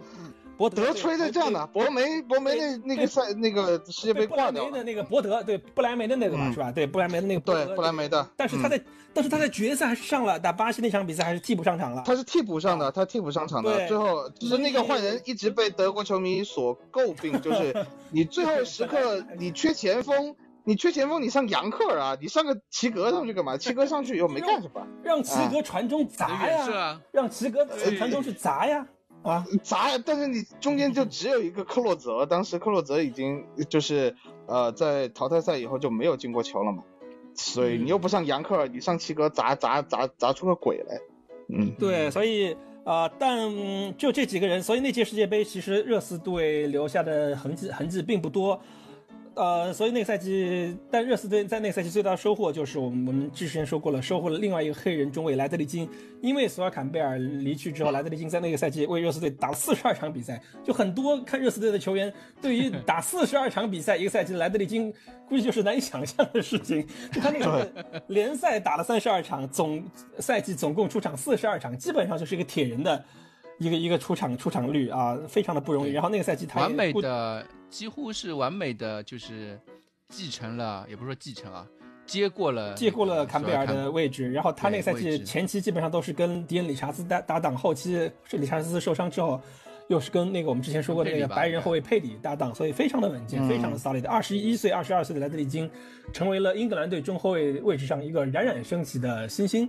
啊，那么，所以我们这个零一零二赛季我们就要讲到这里。那么零一零二年的时候，板娘应该是已经去了吧？板娘，这这么报家底的吗？这么报家底的吗？我那个时候还在上初中，同学。啊，那你零二年的时候都没有去吗？那我们为什么为什么要把我的学校讲出来？我们我们我想说的是。零二年我参加完高考之后，我就要去北京了，所以我们是从异地变成同城了。我们在同一个空间中相会。OK，我在北京，但是我还没有上，我还没有上高中。对，所以我这因为好你好久没说话，我就就是跟你跟你跟你聊会儿天。因为零一年的时候还没有开始看热刺，所以我主要在学习。对，所以你后面才能上到这么好的中学。对，啊，我们都是非常羡慕的。对，啊。其实那个年我记得我我想说一下，那一年热刺的演员其实都做的不错的呀。波耶特、谢林汉姆，但你不能说不错吧？你放到现在来，就是他买一些三十四五岁的成名老将，你你放到我们弹幕里，对，也是被我们球迷喷死了啊！你肯定的，你这些接收老将，对，对你你你你你，比如说，哎呀，我现在三十四五岁，你比如说你现在买一个谁？我一直想不起三十四五岁买个那个什么吉鲁亚。啊，我想说，其实我想说的是什么维尔马伦啊，什么之类的这些球员过来，大家会满意吗？不可能，对。我觉得，我觉得老金的记忆库里面大概只能记住维尔马伦。对对，看球最后的记忆。对，吉鲁，吉鲁，我到刚才一时没想起来。对。啊，好，呃，这个就是我们的第二趴啊。啊，我们今天最后一个环节是讲那个热刺二零二呃二零零零年到二零二零年的 Top Ten 后腰后腰 Top Ten。我们前两天做了一个投票嘛，最后投票的结果是，我我我我刚刚没看，我中午看的那个结果应该不会有太大变化，就是应该不会有太大变化。从第一名开始说，前十位是登贝莱、莫德里奇、西索科、赫德尔斯通、杰纳斯、温克斯。戴尔、卡里克、帕克、万亚马，啊，不对，万亚马掉了这么后吗？万亚马不第四吗？这个是这个是我的排名。哎呦，我搞错了，我搞错了。哎呀哎呀，突然露馅了。哎呀，你的排名居然把贝莱排在第一啊！啊，哎呀，突然把我的名突然自己露馅了。哎呀，哎呀，对不起，我怎么？那你就先讲你的吧，你就先讲你的好了呀。啊，不，我们我们还是要先说一下大家投票出来的结果。大家投票出来的结果就是，啊，我重新说一下，我重新说一下，邓贝莱、莫德里奇、西佐科、万亚马、温克斯、戴尔、赫德尔斯通、杰纳斯、卡里克、帕克。嗯，这个是大家投出来的呃前十名。对，你们你们觉得你们觉得有谁感到意外的？就是是没有入选这前十名的。好像是有。呃，我觉得其实大家，我先说一下。嗯，你说，我先说一下落选的吧，就是有弗洛因德、舍伍德、小雷、泰尼奥、佐克拉、梅森、帕拉西奥斯、桑德罗、保利尼奥、本泰莱布。我想说的是，我想提一个人，就是佐克拉。就是其实大家对于佐克拉，很多很多球迷都没有怎么看过佐克拉。其实佐克拉他在零六年世界杯之后来到热刺队，我们后面的荆州刺史里面我会讲啊。其实他是一个，只能说是他的年龄有些问题。就他在热刺队踢的符合他的身价，包括他一度是，我一直说热刺队在他来之前一直没有一个好的后腰。他其实是一一定程度上实现了热刺队在中场的覆盖，但是他的关龄是八零年的，那我不觉得他这是他真实的年龄。他到后期衰老的太快。他到热刺队前几个赛季踢的还是非常不错的，一尤其是他，你你想吧，他在热刺队踢了四个赛季，在最后一个赛季没怎么上场的情况下，一共踢了一百三十四场比赛，这个出勤率是非常好的。而而那这个我们就后面再说吧。我就说佐克拉可能比前十位有些只踢了几场比赛的球员，我觉得可能更有理由一些啊。没有，嗯。我们之所以列出这样一个二十个名单，完全是看那个他们在热刺的出场次数来的。嗯，这些球员基本上都最少的是小雷四十八场。嗯嗯，基本上都是在这个以上的，所以就是你要有一定的名气，然后呢又能够达到五十场，对吧？对对对，我们都是说，当时我跟那个蛋总说，我们列一个候选名单，二十人候选名单，一列就列出来二十几个人，就就就基本上这个样子。所以很多人说，有些人说什么，呃，戴维斯、埃德加·戴维斯没入选，因为埃德加·戴维斯在热刺出场远远低于这个数字，就二三十场吧，我记得。嗯，对，就他对热刺的那个贡献，就是说，如果你要说。在热刺史上踢过最好的中中场有谁谁谁谁谁？那你要综合他的整个能力来说的话，那戴维斯肯定要在上面的。但是你要说，就是说作为热刺球迷来说，他对这支球队带来了什么贡献？他在 热刺的表现怎么样？那他还是还有一个就是他的这个呃效力的时长，肯定是我们要考虑的一个，嗯，对吧？标准。对，对，对。但是我很同意啊，就是说佐科拉没有，我是觉得。嗯，就是这个排名可能就不是说很惊讶吧，就是说，因为毕竟这次那个年代就零六年，对新球迷多了以后，那个那个年代的球大家没看过。佐科拉一个是他在那个我们拿联赛杯就最近的一个冠冠军的时候，佐科拉是发挥了很大的作用的。然后，呃，还有一个就是我我不觉得惊讶，就是他没进前十我不觉得惊讶，但是他票数最少，我觉得挺惊讶的，就是泰尼奥。嗯。啊，泰尼奥只有十几票吧，连二十票都没有。泰尼奥其实在热刺看的人更少，看的人更少。但是他怎么说？泰尼奥其实，呃，他的作用就是他能够在民宿赛上面出现，就是打国米那场元老赛，他能够出现，就是说热刺官方是很认可他的，而且他一直在热刺里面他是有任职的，他是帮助热刺拓宽北欧市场，芬兰、丹麦、瑞典这些。呃，他他去做了很多的联系，他的儿子现在也在那个青年队里头踢球呢。青训营，对对对，也在。虽然虽然对小泰尼奥这个能力不咋地，但是他怎么说一直。对，泰尼奥是一直对热刺的这个球探呢青训系统还是有一定的帮助的，而且他当年也是一个万金油的存在。你让他打右后卫，他打右后卫；你让他打后腰，打后腰；打前腰，打前腰。嗯，左后卫也可以打，就是这样的一个存在。所以，我是觉得他最低票有点，嗯，我作为一个老球迷来说，就是心理上不太能接受。嗯，好了，我们直奔主题吧，请板娘来点评一下这个你的排名。对。别聊什么有的没的了 啊！老母亲来，嗯，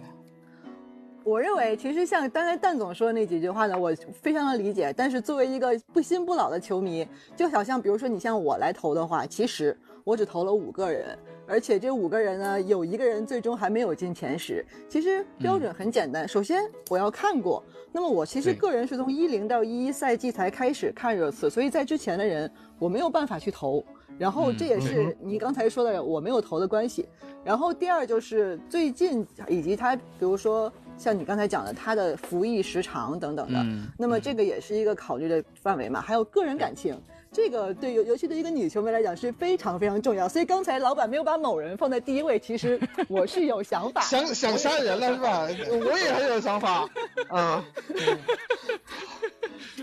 请说，请继续。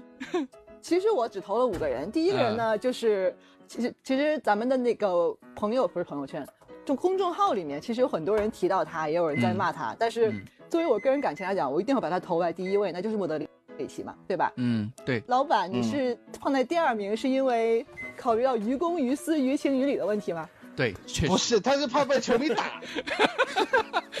各种方面考虑吧。我就我自己两个人，就两个人，对于我来说，我觉得不不管是邓贝莱也好，莫德里奇也好，对我来说都是热刺最好的后腰，近二十年来最好的后腰。只是两个人，我稍微抉择了一下，我觉得邓贝莱在对成就球队成绩更好。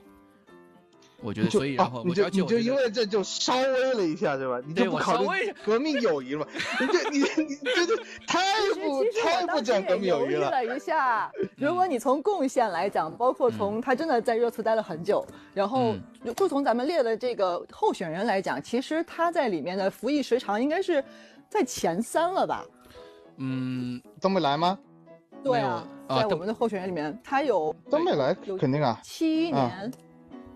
邓贝莱是一三年，一三年来，一三年，一二年来的吧？一二年还一三年啊？哦，一二一二一三吧？对，一二一三年，然后那那个时候来的嘛？对，然后去年，嗯，是去年吧？嗯。去年走的，二零年走的，二零啊一九年走的，哪有一九年？但是我当时本来也想到说要不要把登贝莱排在第一，但是金总之前的一句话就是没有莫德里奇就没有节操项。其实这一趴成能不能让我来说？这一趴我准备了好久了啊！这一趴我来说吧。开始你的发言。我要给我要给所有的现在在听以及听我们节目的朋友，以及可能会听我们录播的朋友，先科普一下，就是莫德里奇对于我们所有人的意义，可能不在于他在热刺队出场多少，帮热刺队打进了欧冠，给热刺队献出了多少助攻，进了多少球，而是。热刺这些操像就是因为莫德里奇才能传起来的。就最早我在认识老板和老板娘的时候，他们两个人的 ID 一个叫做卢卡莫德里奇，一个叫做凡亚莫德里奇。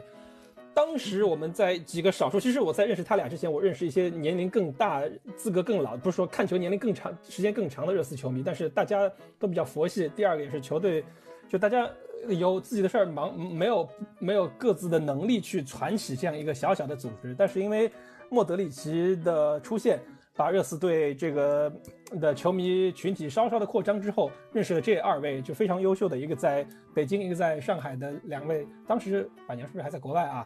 或者是刚回刚回国？对对，刚回国就认识了二位非常出色的年轻人，让我们开始有这样一个组织感。然后最早我们是在虎扑开专区，为什么要说虎扑呢？因为我觉得莫德里莫德里奇对热刺节操项的意义，就类似于姚明对于虎扑的意义，就是没有姚明可能就没有虎扑，就可能也会有什么。有有什么什么什么狼扑啊，有什么豹扑，但是就不一定就是现在的虎扑了。就像没有莫德里奇，可能热刺不一定就可能就没有节操项，但是也会有什么什么项，有什么串串项啊、宽窄项，但就不一定有现在的这种节操项。或者说是老板娘可能就一一生都是萨克勒布迪纳摩队的球迷 啊，也不会是是来看什么热刺啊什么之类的。所以就是因为莫德里奇，才有了我们刚开始的十几个早期活跃的小群体，大家从 QQ 群慢慢发展到了后面，直到老板有一天啊说我要把这个事情给弄得再更丰富一些，能带领着这更多的球迷一起来做事儿。我们从最早的在香港的花车上面只有四个人，到了现在我们能在虹口做一个看台。这个，我们你大家所有现在能看到、能享受到的一切，都是来源于莫德里奇。所以我觉得有一天，节操像如果能成为一个上市公司，上市公司门口的话是要给莫德里奇立雕像的。我说的是认真的，我说的是认真的，就是有一天节操像如果能做大，能成为一个官方官方的媒体，我们能租自己的写字楼的话，一定是要给莫德里奇立立雕像的。这个是一个祖师爷级的球员，所以我是在我的名单中。虽然大家都知道我对登贝莱有多爱啊，就是我的。球衣，我登贝莱球衣，我至少是有五件，我自己没数过。从富勒姆到，呃，到那个热刺啊，不好意思，连热刺的都说不出来。从富勒姆到热刺，再到比利时国家队有两件，以及广州富力的球衣我都有。我是一个非常爱登贝莱的人，但是因为这个原因，因为我们现在所有的一切。大家能看到的所有跟热刺节操项和热刺中文媒体相关的一切，都是因为莫德里奇才有，所以我是毫无疑问的会把莫德里奇放在第一，我是不会去考虑什么其他的因素。我从个人的角度来讲，莫德里奇是第一，而且是属于拉开登贝莱很多差距的第一啊。说完了，老板继续吧。来鼓掌。嗯，等一下，等一下，哎，我那个东西呢？吓死人！所以这个就这也是我为什么不把莫德里奇放在第一位的原因，你知道吧？不然要避嫌是吧？对啊，避嫌的 你好讨厌啊！你 好讨厌啊！好虚伪，渣男！对，真虚伪的渣男。什么叫渣男？心里边想的是什么渣男。嗯，哎呦，哎，蛋总，你是你你你作为一个老球迷，你你让我听一下你的那个排名。哎，你怎么又叫蛋总了？天哪！老板娘接着说。对啊，为什为什么不让老板娘啊？哦那就老板娘一二三四五还没讲完呢。那那啊让板娘板娘板娘继续说。嗯，板娘啊，对啊，第二不用讲了吗？你说第二东北来一会儿你们你们来负责吹就好了。嗯啊，你们有的有不，你先说莫德里奇吧。我们莫德里奇我只是开了个头，我是抛了个砖。东北来，东北来其实其实呃，莫莫莫莫姐啊，怎么讲呢？别激动了，不好意思，慢慢讲。有一点激动，啊，慢慢讲，有一点激动，嗯。因为我觉我觉得我觉得莫德里奇他他对我的个人个人的意义是他带领我进入这个职业足球的领域。我原来说实话，之前跟金总的节目里面也讲过，只是看看国家队，然后做一个大赛球迷这样。莫德里奇是真正让带我认识到就是联赛的情况，以及带我真正的走到热刺，并且走到杰桑夏这个家庭。所以我觉得就好像刚才。呃，金总那一长串的这个表白一样的，这个特殊的意义是不言而喻的。第二就是我个人喜欢他的球风，嗯我喜欢这种节节节拍节拍气势的球员，我觉得这个是在他之后，目前在热刺没有一个达到他这样水平的。这个不好意思啊，大家无意冒犯，但是我个人确实是这个感受，，嗯我也对他不是这个风格对的。嗯，这是我个人喜好的一个球风。这个东西因为排名这个东西纯粹是个个人的感受嘛。嗯然后呃，第三就是说，你说他的有什么特殊的贡献没有？但是当时说实实话，那个他在的那几个赛季，也是热刺在慢慢建立，并且逐渐的进入了一个怎么讲，就是呃欧冠常客。或者是说被大家认可的，算是二流强队那么一个范围，所以说他是一个建设者之一。我觉得这件事情不过分。嗯，对，可以，完全可以说。就我还想说啊，莫德里奇是热刺队第一个被皇皇马这样嗯级别的球队看上的球员。就之前热刺队的球员，你想，对他能去到哪儿？像基恩去到利物浦，这已经算是很不错的高攀了。就现从莫德里奇开始，我们逐步逐步的开始有像皇马、巴萨这样的球队能看得上我们球员，这个是非常了不起的啊。对的，那我个人第三位是西索科，这个其实就是最近的，包括最近你说个人成绩也好，或者虽然他一开始是西三千，但是现在其实至少是在很长一段时间以来吧，近期有一些表现，我们不一不一定去讲，但是从整体评判来讲，我认为西索科他在至少是目前热刺的上升期、稳定期里面已讲，而他我觉得他是一个呃。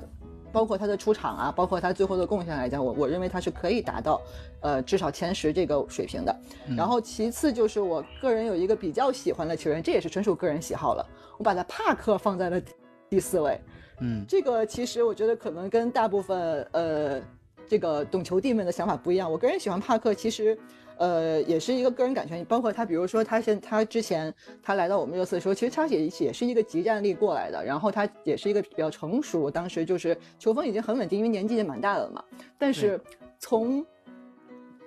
我一个女球迷角度，他给我一种稳定。靠谱好男人的感觉，我不知道你们能不能够理解这个这个点。就你的感觉跟我完全一样完全一样。啊。对，我觉得就他非常的，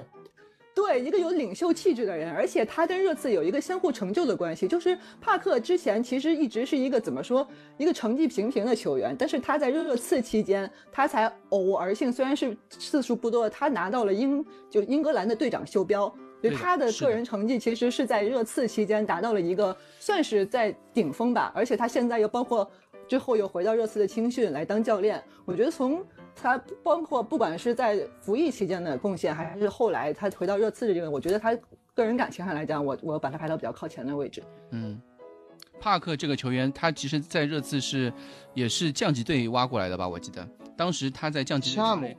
对拿了一个 F 夏姆 F，就是球迷投的 MVP，就是赛季 MVP，、嗯，然后来到热刺，我觉得从技战力引援这个角度来说，帕克在过去十年的热刺都算是数一数二的，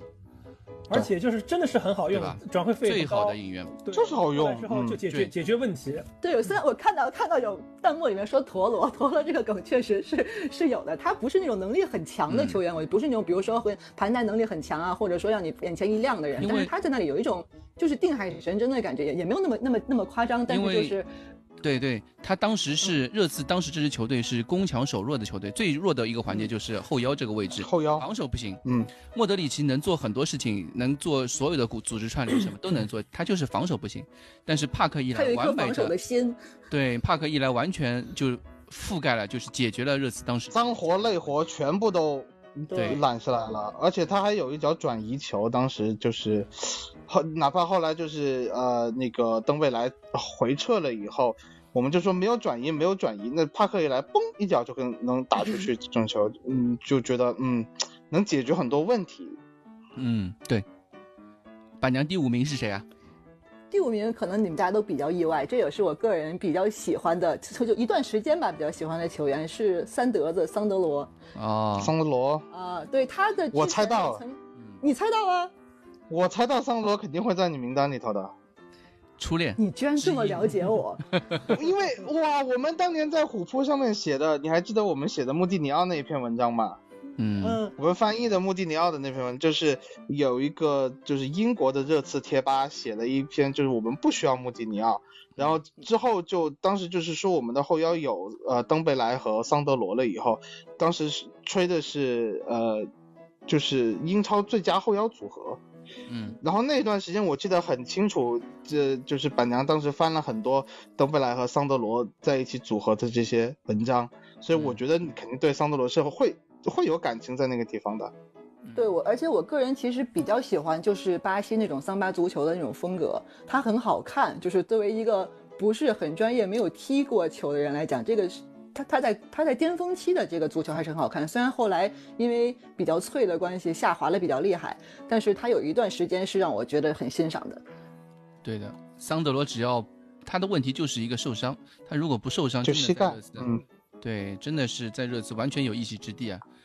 可能十年支柱。对，我觉得他就就那种十年支柱的。对 说到桑德罗，你们看那个美剧《西部世界》吧？我觉得他长得特别像那个里面那个 Bernard，就是那个 黑人那个那个设计师。嗯，你们你们啊没有看过不好意思哦没有看过。是有一点点神似。啊，我觉得有点像，也是那大胡子啊。嗯嗯嗯，那板娘就排了前五名嘛，对吧？后六个我之呃后六到十我之所以没有排，是因为其实其实也是有比较多的最近，比如那比如说像大家头上像万亚马温克斯这种怎么讲，就是不大熟。还 OK，也比你稍微熟一点。对，我我想说我是不大。熟，对，我是不大熟。但是但是我是觉得并没有说，哪怕比如说你像呃像桑德罗这种程度，说偶尔比如让我觉得啊眼前一亮的，或者一段时间之内觉得不错的，我觉得就是比较普通的英格兰球员。说实话，我觉得。嗯比如说像像像刚才讲到戴尔啊什么，就是就是嗯不是我喜欢的风格，只是个个人感觉而已。就是经验嘛，也经验过一次，就经验过几嗯场，但持续性不够，对吧？就没有办法长久的留下留下在你记忆里留下一些东西，对吧？现在这些球员确实有一点角色，而且确实可，能会会有，对，我觉得记忆点不是那么多吧。嗯，好了，那个又到我心爱的 Q 蛋总环节，一定要我说吗？我说的这个可能可能可能挺打脸的。没关系啊，你说好了。呃，我倒着说吧，嗯第十我让我的榜单就是不按大家投的，我的榜单里面我把戴尔放进第十位去了。就是、虽然大家都一直就是我是对戴尔是一直持持质疑态度的，但是我觉得他怎么说，在热刺最需要后腰的时候站出来成为了一名后腰，嗯，而且在那一年其实还我踢得不错那一年踢的是很不错的，而且我们说实话，有一说一，我们觉我觉得啊，呃，我们可能有一点把人家的这个职业生涯都给毁了，就这种感觉，你就把戴尔给毁掉了，嗯就这样。第九位我给了帕拉西奥斯，嗯帕拉西奥斯的故事等会我们再讲。第八位，呃，给他跟他的号码一样，第八位我给了温克斯，嗯第七佐克拉，第六也是号码一样给霍德斯通，赫德尔斯通很好，我真的很喜欢。嗯我已经，第五是帕克，第五是帕克，嗯。第四西索科，第三是一个你们到现在都没有提到的人杰纳斯，啊，我一会儿也杰纳斯都你们为什么没提到的人，我杰纳斯在第五啊。嗯，啊，杰纳斯，然后然后第我们没讨论对，对，然后第二登贝莱，第一莫德里奇。啊，所以其实我们大家都是第一投莫德里奇，只有一个非常虚伪的摩羯渣男，他 对啊，他投了东贝莱，对啊，嗯，而且有一说一啊，就是说莫德里奇那个时候，呃，把热刺带进。第一次带进欧冠，我觉得是对我们这一批热刺球迷有着非凡的意义的这么一个，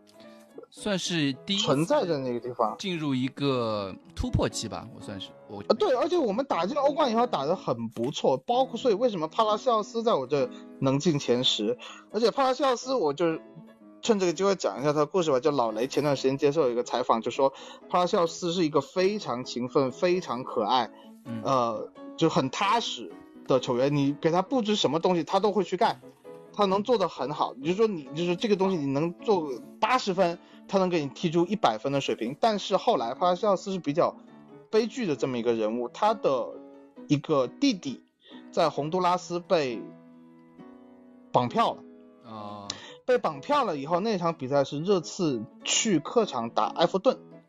去客场打埃弗顿，然后呢是凌晨，在英英格兰时间的凌晨大概。两点钟的时候，帕拉西奥斯接到电话，他需要回洪都拉斯去处理他弟弟的这个事情。然后他凌晨两点钟，他就在酒店的大堂坐着，坐等老雷起床。他没有去敲老雷的门。哇！老雷就非常的感动。第二天早上，老雷起床就看到帕拉西奥斯坐在酒店的大堂，问怎么回事。他就说：“我。”今天这场比赛我打不了了，因为我弟弟出事了，我需要回家。老雷就非常的感动，他完全可以，因为这是一个家庭的急事，一就是西方人是很看重这些事情的，就是说家庭的问题大过所有的问题。他完全可以在半夜去把老雷给叫起来，但是他选择没有，他从凌晨两点钟做到早上将近快八点钟，等到老雷起床吃早餐，他才去跟老雷说我需要回家啊。在那以后，然后他很悲剧，就是他们运作了很多，但是最后绑匪还是撕票了，啊，就是他就再也没有弟弟了。所以帕拉西奥斯在那一年帮助热刺打进欧冠了以后，在欧冠其实已经有一些下滑了。在之后你可以看到他的整个竞技水平是很受这个事情影响的，职业生涯，所以他往下，对他职业生涯就开始往下掉了。呃，然后老雷也说，最后是万般无奈的情况下，他知道列维才，呃。把这个帕拉西奥斯给卖了出去，但是就是如果帕拉西奥斯没有这个事情影响的话，他可能会成为，呃，就是在英超那个时代，可能就是至少是前五的一名后腰。他确实在那个时候在霍德斯通跑跑步特别慢，就不能帮这个对，不能帮莫德里奇 呃打扫就是防守工作的情况下，嗯对我们有帕拉西奥斯来了以后。我们的腰那年你会感觉非常的硬，包括我们打 AC 米兰两回合能够拿下帕拉西奥斯都是主力，他在那场比赛的扫荡的那个能力真的是，我觉得可能到现在西索科都赶不上的一个能力。嗯，就帕拉西奥斯的这个防守能力，巅峰帕拉西奥斯的防守能力确实是非常强的，所以呃，我觉得作为一名相对来说比较老的球迷，我觉得他必须要在这个榜单上面。有一个位置 啊，所以所以是这样子的，嗯，对，有道理。帕拉西奥斯，哎，你刚刚说杰纳斯，对啊，你排这里也排的很前面，对吧？但我其实杰纳斯排第三，对我杰纳斯可牛逼了。杰纳斯跟温克斯真的差距也没有太大，就两个人差不多，都是那种。哎，温克斯不能罚任意球哎，温克斯不能罚任意球哎，温克斯，杰纳斯最让我。我觉得杰纳斯有一个，就是说被被大家黑的一点是，我们打皇马的那场，就是欧冠客场打伯纳乌，那个时候一一二赛季对吧？唉，那场球呢，杰纳斯在赛后被打了个多少四点八分还是什么鬼？就是说全场隐身怎么怎么着？嗯，那场比赛是什么情况？是阿朗列侬同学在比赛热身的时候就突然跟老雷说：“我踢不了了，我觉得我腿软。”当时的说法是，就是说列侬被伯纳乌的这个整个比赛的氛围和吓傻了，就列侬就就觉得他踢不了了。临时老雷去问中场谁能上，谁打杰纳斯站出，呃，杰纳斯说我能上，啊，然后杰纳斯就是在基本上愣啊，不是，这不是好事，说明他愣啊。不不不，他我我觉得这是一个有担当的一个一个，这么一有担当个啊，有担当的这么一个角色，而且他哪怕那场比赛他踢的不好，而且那场比赛踢的不好，我觉得不能怪他，啊，因为克劳奇一大早就红牌下去了，那杰纳斯他上去被布置的任务和后面布置的任务完全不一样，那就是整个球队都没有踢好的情况下，我觉得你不能把杰纳斯单拎出来黑他，杰纳斯一直是在热刺球队中很有担当的一名球员，包括我觉得我们由衰转胜的二零零八年的那个老雷接手的时候，上来第一场打完博尔顿，第二场就打那个呃阿森纳嘛，客场打阿森纳，经典的四比四那场球，我们能最后莫德里奇远射打立柱。能最后扳平列侬能扳平，是之前因为杰纳斯不遗余力的在八十八分钟还在逼抢，逼出了一个克里希的失误，断了克里希脚下球，然后自己一条龙带过去一个左脚弧线球打进。他就是杰纳斯能在很多情况下站出来，成为这个球队在那个年代，就哪怕莫德里奇来到球队以前。他能够就是你们都觉得他是一个跟温克斯一样中不溜丢的球员，但是他能够站出来在关键时刻扛起球队的大旗，所以我觉得杰纳斯是一个，而且服役时间很长了，就是在我印象中非常好的球员。还有一点，对，就是他打就五比一联赛杯赢阿森纳主场那场球，杰纳斯可能是生涯最精彩的一场比赛。那场比赛我看了直播，我对杰纳斯的印象就特别好。还有一个就是我个人的感情因素。啊，因为我我们这样一直看 MOT 你你，只要有杰纳斯，杰纳斯永远是不遗余力的吹热刺，哪怕他要批评热刺的时候，他就是讲的很诚恳，然后你会看到他的脸上就是，哎呀，好伤心啊，为什么我的热刺就有一种自己人的感觉，他就是自己人，你知道吗？对，那个邓总，邓总，我想提问一下，因为杰纳斯当嘉宾的时候，我已经不看 MOTD 了，我还是在伊恩赖特、阿兰希勒和马丁基翁时代，我是看 MOTD 的，就嗯嗯嗯嗯嗯。他他怎么来评论纽卡斯尔联队？因为其实他也是纽卡的自己的孩子啊，就他他说他很少啊，他很少，我觉得很少，他没有这就有过一两场比赛，就是呃，还是在热刺这边的是吧？他心完全对上个对他心完全在热刺这边，因为他当时从纽卡离开的时候闹得很不愉快，嗯，而且他在纽卡那边对年纪还小。对对对，是零三年，好像是零三年，零三年，零三零四赛季，对对对对，一三年才走的，他在热刺也就九十年的样子，我记得。是的，所以你你你想，去年我们那个欧冠，我们有一个有一个片子嘛，就 BT Sports 那个半决赛，欧冠半决赛，卢卡斯九十五分钟进绝杀的时候，当时做杰纳斯哭出来了都要，是对，是杰纳斯，杰纳斯在那个场边就。就那个他就说啊，unbelievable，unbelievable，一直在说嘛，就那个，然后就在那边哭，你知道吗？当时的现场，对他就是哭腔，当时，嗯，对就是杰纳斯，嗯嗯，对，所以他对这支球队的感情可能是最深的这批球员里面，或者说也算是职业生涯结束之后混得比较好的一个人之一了吧，应该算。对，就是走入主播界里面混得比较好的。对他好像已经快要替代那个，我记得最新的消息是说，那个要替代莱因克尔要退，对，莱因克尔要退了嘛，让杰纳斯做那个呃主 LTD 的主持，对，以后就变成杰纳斯讲故事，杰纳斯讲故事，对，很有 很有可能。哎，刚刚老金说那个前十说了吗？我没说呢，就想说一下，他有一他有一个，我有一个你们都没提的人来说，其实我要更正一下我自己的说法，我说。莫德里奇是我们第一个被豪门看上的球员。其实我刚才在看我自己的排名的时候，不是，就他是第二个。第一个是谁？卡里克，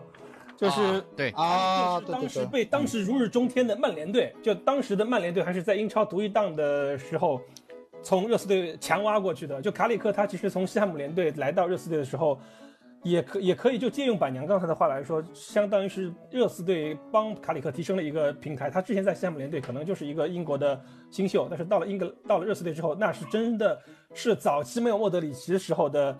热刺队的节拍器，只可惜他在热刺队因为踢得太好了，时间就太短，很快就被曼联队买过去。但是我想说的是，就卡里克的到来是给当时的热刺队中场注入了新的活力。其实后来买杰纳斯，杰纳斯跟卡里克当然有共存过一个赛季啊，但是，嗯，我觉得是买杰纳斯其实是给卡里克做一个替身。那么是的，说嗯。说到你们刚才说到杰纳斯，包括我想说的是，我的这个前十名榜单里面可以分为两类人，一类叫做真货，一类叫做不能用假货吧，一叫做你不在关伪键时刻真货，你 叫私货的人，就是我想说的是，杰纳斯也好，哈德尔霍德尔斯通也好，艾利克戴尔也好，包括温克斯啊，因为温克斯我是排在第三位，因为基于我最早最开始说的，因为感情因素，嗯。我把他放在第三位。嗯。就这一类的英格兰球员，你总是不能在最关键的比赛中对于他们寄予太高的希望，就是你不只没有指望他们决定比能为你赛的能力。打硬仗，嗯，没有，但是我想说的是，嗯。这几个人是能帮你打硬仗的，莫德里奇、登贝莱、嗯。西索科、卡里克、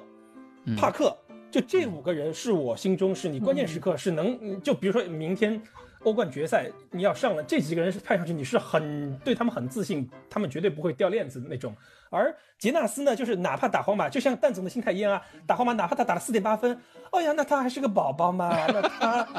毕竟是确实是个宝宝临时上场，对，临时上场的，那我对他很宽容，就是这样，因为你对他没有期待。如果是莫德里，如果是莫德里奇，不好意思，如果是莫德里奇上去被打了个四点八分，你肯定说哇，他是不是收了皇马钱？这个是肯定内鬼啊，什么之类的，肯定是这种啊。所以我想说的是，这个就是你两类的球员，有些球员就是你对他的期望值就不高，你就他，比如说杰高仿，杰对杰纳斯，他有一些可能很好的任意球，你就只记住他那一部分，而不记住他在关键时刻，他在被曼联队、被阿森纳队摧残的时候，被别人队中场、被别人队、被别的队的中场撕裂的那种感觉啊！我想说的是，就这样的球员，所以我的名排名就比较的特殊吧，就是嗯因为中间差了一个温克斯，所以就就比较另类。啊其他的在温在温克斯第三名之前后都是我觉得就我刚才提到的，我觉得关键是靠得住的球员。对，就是莫德里奇第一，登贝莱第二，温克斯第三，西索科第四，帕克第五，卡里克第六，第七的就是我们刚才说的佐克拉。就后面的哈霍德尔斯通、杰纳斯跟戴尔三个人，我没没给排名，就我觉得这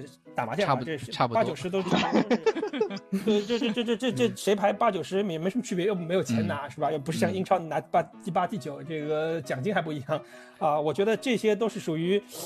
大家都很喜欢，然后也是喜闻乐见，也确实是踢出过很多漂亮的比赛。但是怎么说呢？就你关键时刻，如果他人关键时刻靠不住你也不会责备他，你也不会责备他。就是我们对他的期望永远是比其他我刚才提到那那些球员要低要低一些。就比如说帕克，他就是转个小圈圈，你们就喷他半天，他转个小圈圈球还没有丢啊。就我刚才说的是帕克就就就板娘把帕克列在第四位，我是觉得我先给板娘鼓一下掌。就我我作为我就没想到板娘会把帕克列在第四，因为帕克嗯。是，我觉得是一个球盲鉴定器，就是就嗯板娘，你把帕克列入哎呀，感谢感谢感谢感谢板娘，，在我心中就是是 属从此从此金总亲亲见，脱离球盲行列。对，真的是就帕克，真的是你，他是他帕克其实跟莫德里奇有点像，就他在场上的数据体现不出他对球队的价值，真是这样的一种感觉，而且就是非常 re- reliable，就你你如果帕克。转完圈之后把球丢了，你会你会不会骂他？你肯定会骂他。如果是杰纳斯把球丢了，哎呀，你说哎呀没关系啊，杰纳斯反正就是这样的球员嘛。就戴尔嘛，你最多也是说两句，哎呀，那戴尔反正本来又又慢又不会踢啊，对吧？你你就是这样嘛，你自己怕对他不会有什么期待啊。所以这个就是我的榜单，我觉得我的角度可能跟大家不大一样。嗯，哎，那最后就我还是回到我来说一下啊，我我我想说的是，我该说的其实大家都说过了，我榜单里面也有杰纳斯，也有卡里克，然后我只想说一下，就是一个万亚马，一个是对万亚马，因为我我之所以把万亚马放在前十，是因为我觉得万亚马和帕克在我心目中是差不多的表现，都是一个赛季的完美经验高光，高光，这两个人是嗯完全一样的。对我，在我心里，这两个人是完全一样的。万亚马和邓贝莱那个赛季完美无缺，我找不到任何缺点。自从受伤之后，就万亚马就不再是那个万亚马了。我们可以，我就是从这个角度，我觉得哎他跟帕克完全马是不是一样的。我觉得万亚马是不是跟佐克莱一样，年龄是不是可能也会有点问题？就是他也就虚报，嗯，对吧因为万亚马他哥，万亚马他哥已经退役了啊，啊，完全有可能。对，所以对我我的前十名单里是有万亚马的，其实他跟那而且跟帕克排名是一样的。然后另外一个我想说的是莫德里奇，因为很多人说到莫德里奇的那个就是离开的那个事情嘛，所以我们我最后还是想再说一次莫德里奇为什么呃他离开的时候造成那么多的不愉快，我们还是四个主持四个嘉宾里面有三个人把他放在第一，然后。我也把他放在第二，我是说并列第一，我可以这样说吧。就是因为我们觉得，虽然作为一个球队球迷，我们可以站在球队的上面去，站在制高点上面，用道德制高点啊，去指责那些球员说他们罢训也好，或者什么也好。但是有的时候你事物不能只看一面，你要两面去看。因为当时莫德里奇跟列维去说过那个转会的事情，转会有君子协定的。对他们两个人是有君子协定的，对但是第一个赛季，呃，他同就是他同意了列维跟他说的君子协定，然后他就留队了。当时他热切尔西出了四千多万英镑，我四千六，我对记得很4000清楚。嗯，四千多万英镑，但是那个被列为拒绝了，然后莫德里奇也留下了。留他留下的时候，他我记得是八月底的一场比赛，我对哪一场比赛我不记得了。莫德里奇替补登场，因为他决定留队嘛，然后他被老雷替补登场的时候，全场站起来掌声，那种看得我感动啊！我靠，我那个赛季我觉得莫德里奇又留在球队，我觉得那种感觉。那因为那个那个时候我我记得我的那个虎扑的 ID 是叫卢卡莫德里奇嘛，我当时感觉我自己又回到了那种现实，就是又一颗心又重重的那个掉在地上那种感觉，你知道吧？懂。啊，当时，但是到第二个赛季，第二个夏天之后，因为我觉得热刺又没拿到欧冠，我觉得肯定不可能留住了。但那个赛季之后又出现了各种各样的事情，不管不高，包括是什么，呃，罢训也好，或者是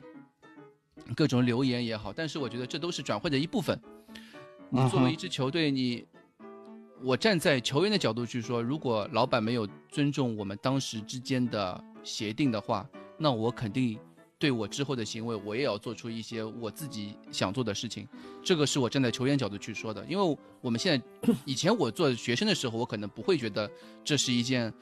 呃，我我也会跟很多球迷一样会说这个球员怎么罢训啊，或者是什么也好。但是你真的你进入职场，你进入工作之后，你你会接受到很多很多的那种职场上的那些规矩，就有些事儿没有大家想的这么简单，其实就是这样一个道理。对对对，你不能只只站在一方去看，有些球员也是人，球员他们也很重要，他们也有自己的职业规划。人活着只有一辈子，有的时候也要为自己想一想。但是，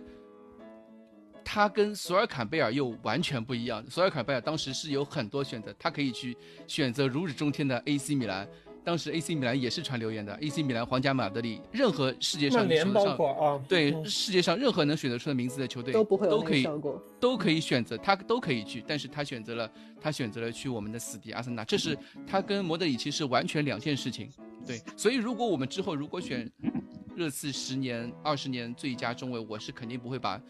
索尔坎贝尔，甚至不会在候选名单里面。我也建议不肯定不在，肯定不在。这是完全是两件事情，所以我觉得大家嗯很多人、很多球迷在在就是他们就是在说评价某一个球员的时候，会把他的某一件事情作为一个打破自己心理底线，我觉得没有必要。但是索尔坎贝尔那个事情，我觉得有必要。对，而且我想，我想我也有个提议啊，就今天咱们这期节目也是最后一次提索尔坎贝尔这个名字，之后我们应该也不会再过多的提起他。或许有一天他哪天他，如果他那天到来真像球迷唱的那个样子，对吧？啊，对，像那天如果我们这个节目还正常办的话，我们可能会提一嘴，要不然的话，我们应该以后就不会说到这个人。对，对，索尔坎贝尔那个。他有专门在热刺白鹿巷有一首歌的，就几乎关键他每场比赛都会唱。关键他还死不悔改，就是他走了之后，他还觉得啊，我这理所应当的啊，就其实啊这样就没必要。但就你刚才说莫德里奇啊，我觉得最后我想补充一点，就是莫德里奇是热刺队，我看球至今到现在也有差不多二十多年，就中间虽然我现这几年没怎么看，但我觉得莫德里奇是热刺队这么多年这二十年来唯一一个可以被称作大师的球员。嗯啊，就你包括像哈里凯恩，包括像同意同意。对这些球员，只能说是杀手。其实另外有一个，我觉得也可以接近叫做大师的球员，就是范德法特。但是我觉得没有莫德里奇那种高度，就莫德里奇在场上那种赏心悦目的这种感觉。当时热刺队几乎就是整个支英超踢的最漂亮的球队，我可以这么说。呃，那那个对这个瘦小，完全他这个瘦小的肩膀扛起了整支热刺队的进攻的体系，真的是我觉得是一个大师啊。我们所以所以后来人家拿金球了嘛？吧对我们人跟他分手了之后，永远只是记得他跟我们在一起的时候最好的时刻，不而不会想到。而而且而且莫德里奇其实也反复在后面说他有后悔过一些事情，就是说他和热刺球迷的关系走到一个呃有很多人没有办法原谅他的这个地步。他是我看过一个采访，就是说他是觉得对热刺球迷有遗憾的，但是同时就是说他罢训的这个事情，我觉得是有点被中文媒体这样的翻译给带偏了。嗯我想在这个地方就是说，呃反正这这一期节目时间已经超长了，我再补一下吧。就是莫德里奇，当时其实他是已经到球队就是训练基地和球队已经会合了，嗯然后他是准备去参加训练的，但是不知道什么原因他没有出现在训练场上，有一说是。那个列维已经和那个皇马主席佩雷斯已经谈了，已经在谈了，就是说这个转会是一定会成型的，那么就没有必要再让莫德里奇当去参加球队的训练。不，他他当时是其实是已经一个人去，等于是俱乐部已经把他冷冻了，让他一个人去，他不在一队的那个计划里面了，让他去隔壁，就是跟青训队那种去下放训练那种感觉了。当时球队去，我记得是去美国吧，就是去美国美国行，然后也也没有带莫德里奇。当然，当时说法是莫德里自己不想去，或者说热刺不想带他去，这都完全是正常的，因为嗯，他完全没有跟球队进行赛季前的那个季前训练，你突然把我拉到美国去，你作为球员其实心里也有一点也有点想法的，对吧？心里也不舒服的，对对对，对啊嗯，所以他没有去，所以反正成为最后其实莫里奇，对，就是我觉得这个有些添油加醋的成分还是有些太多了。嗯然后呃，我们肯定不是好聚好散的这种这种情况，但是怎么说？呃，我觉得是一个，就是像我刚才说的，对，对，非常正常。就是按我们的情感去补上去的话，我觉得呃，就这样吧看到他的也没有非常恶劣，我觉得他挺好，我们也挺好，那就这大家都好吧。是的，嗯，对啊是，的就像嗯，就像弹幕里面弹幕里面说水森，我觉得水森也就这样，我们也 OK 啊。不水森也好聚好散了，我觉得水好聚好散，森没什么可以值得留恋的。水森没有很过分。对水还给钱了呢。对啊，免签的情况下还给了一笔钱，嗯你还想他怎么地？也没有莫德里，我觉得这两个没法比较，就这两个球员的高度是完全不一样，对球队的重要性也是完全不一样的，而且。嗯啊，这就不不多说了。这我水森我，我回头找。我回头我回头找一下莫德里奇的那个在热刺时期的集锦给大家看一下，就很多新球迷补补课，就是莫德里奇现在还在踢吧？没退役吧？应该现在还能看得到我是吧？我是说我是说那个时候的热刺的那个比赛风格跟现在皇马也不太一样吧，跟现在莫德里奇那个扮演的角色也不一样，扮演的角色也不一样，就完全嗯应该说完全不一样。大家世界杯也看了嘛？克罗地亚队的比赛的，我觉得就有点像当时啊，对，有点像，对，啊，克罗地亚就有点像，有呃，就很多就球迷觉得，呃，莫就是他在球队里面又没有进球，也没有助攻，凭什么什么什么的？但是在热当时的热刺莫德里奇也是扮演这样的角色嗯，啊、好了，呃，我们节目到最后，今天时间也挺久的了，我们想说，呃我们今天的节目就到此结束啦。好，谢谢大家，谢谢大家，科儿，大家晚安。谢谢谢板家。谢谢 老板，谢谢各位老板。谢谢二位谢谢大家。最后谢谢二位以及莫德里奇，让我们有这个节目听，让我们有这个公众号可以看。再一次感谢远在不知道是在西班牙还是在克罗地亚的莫德里奇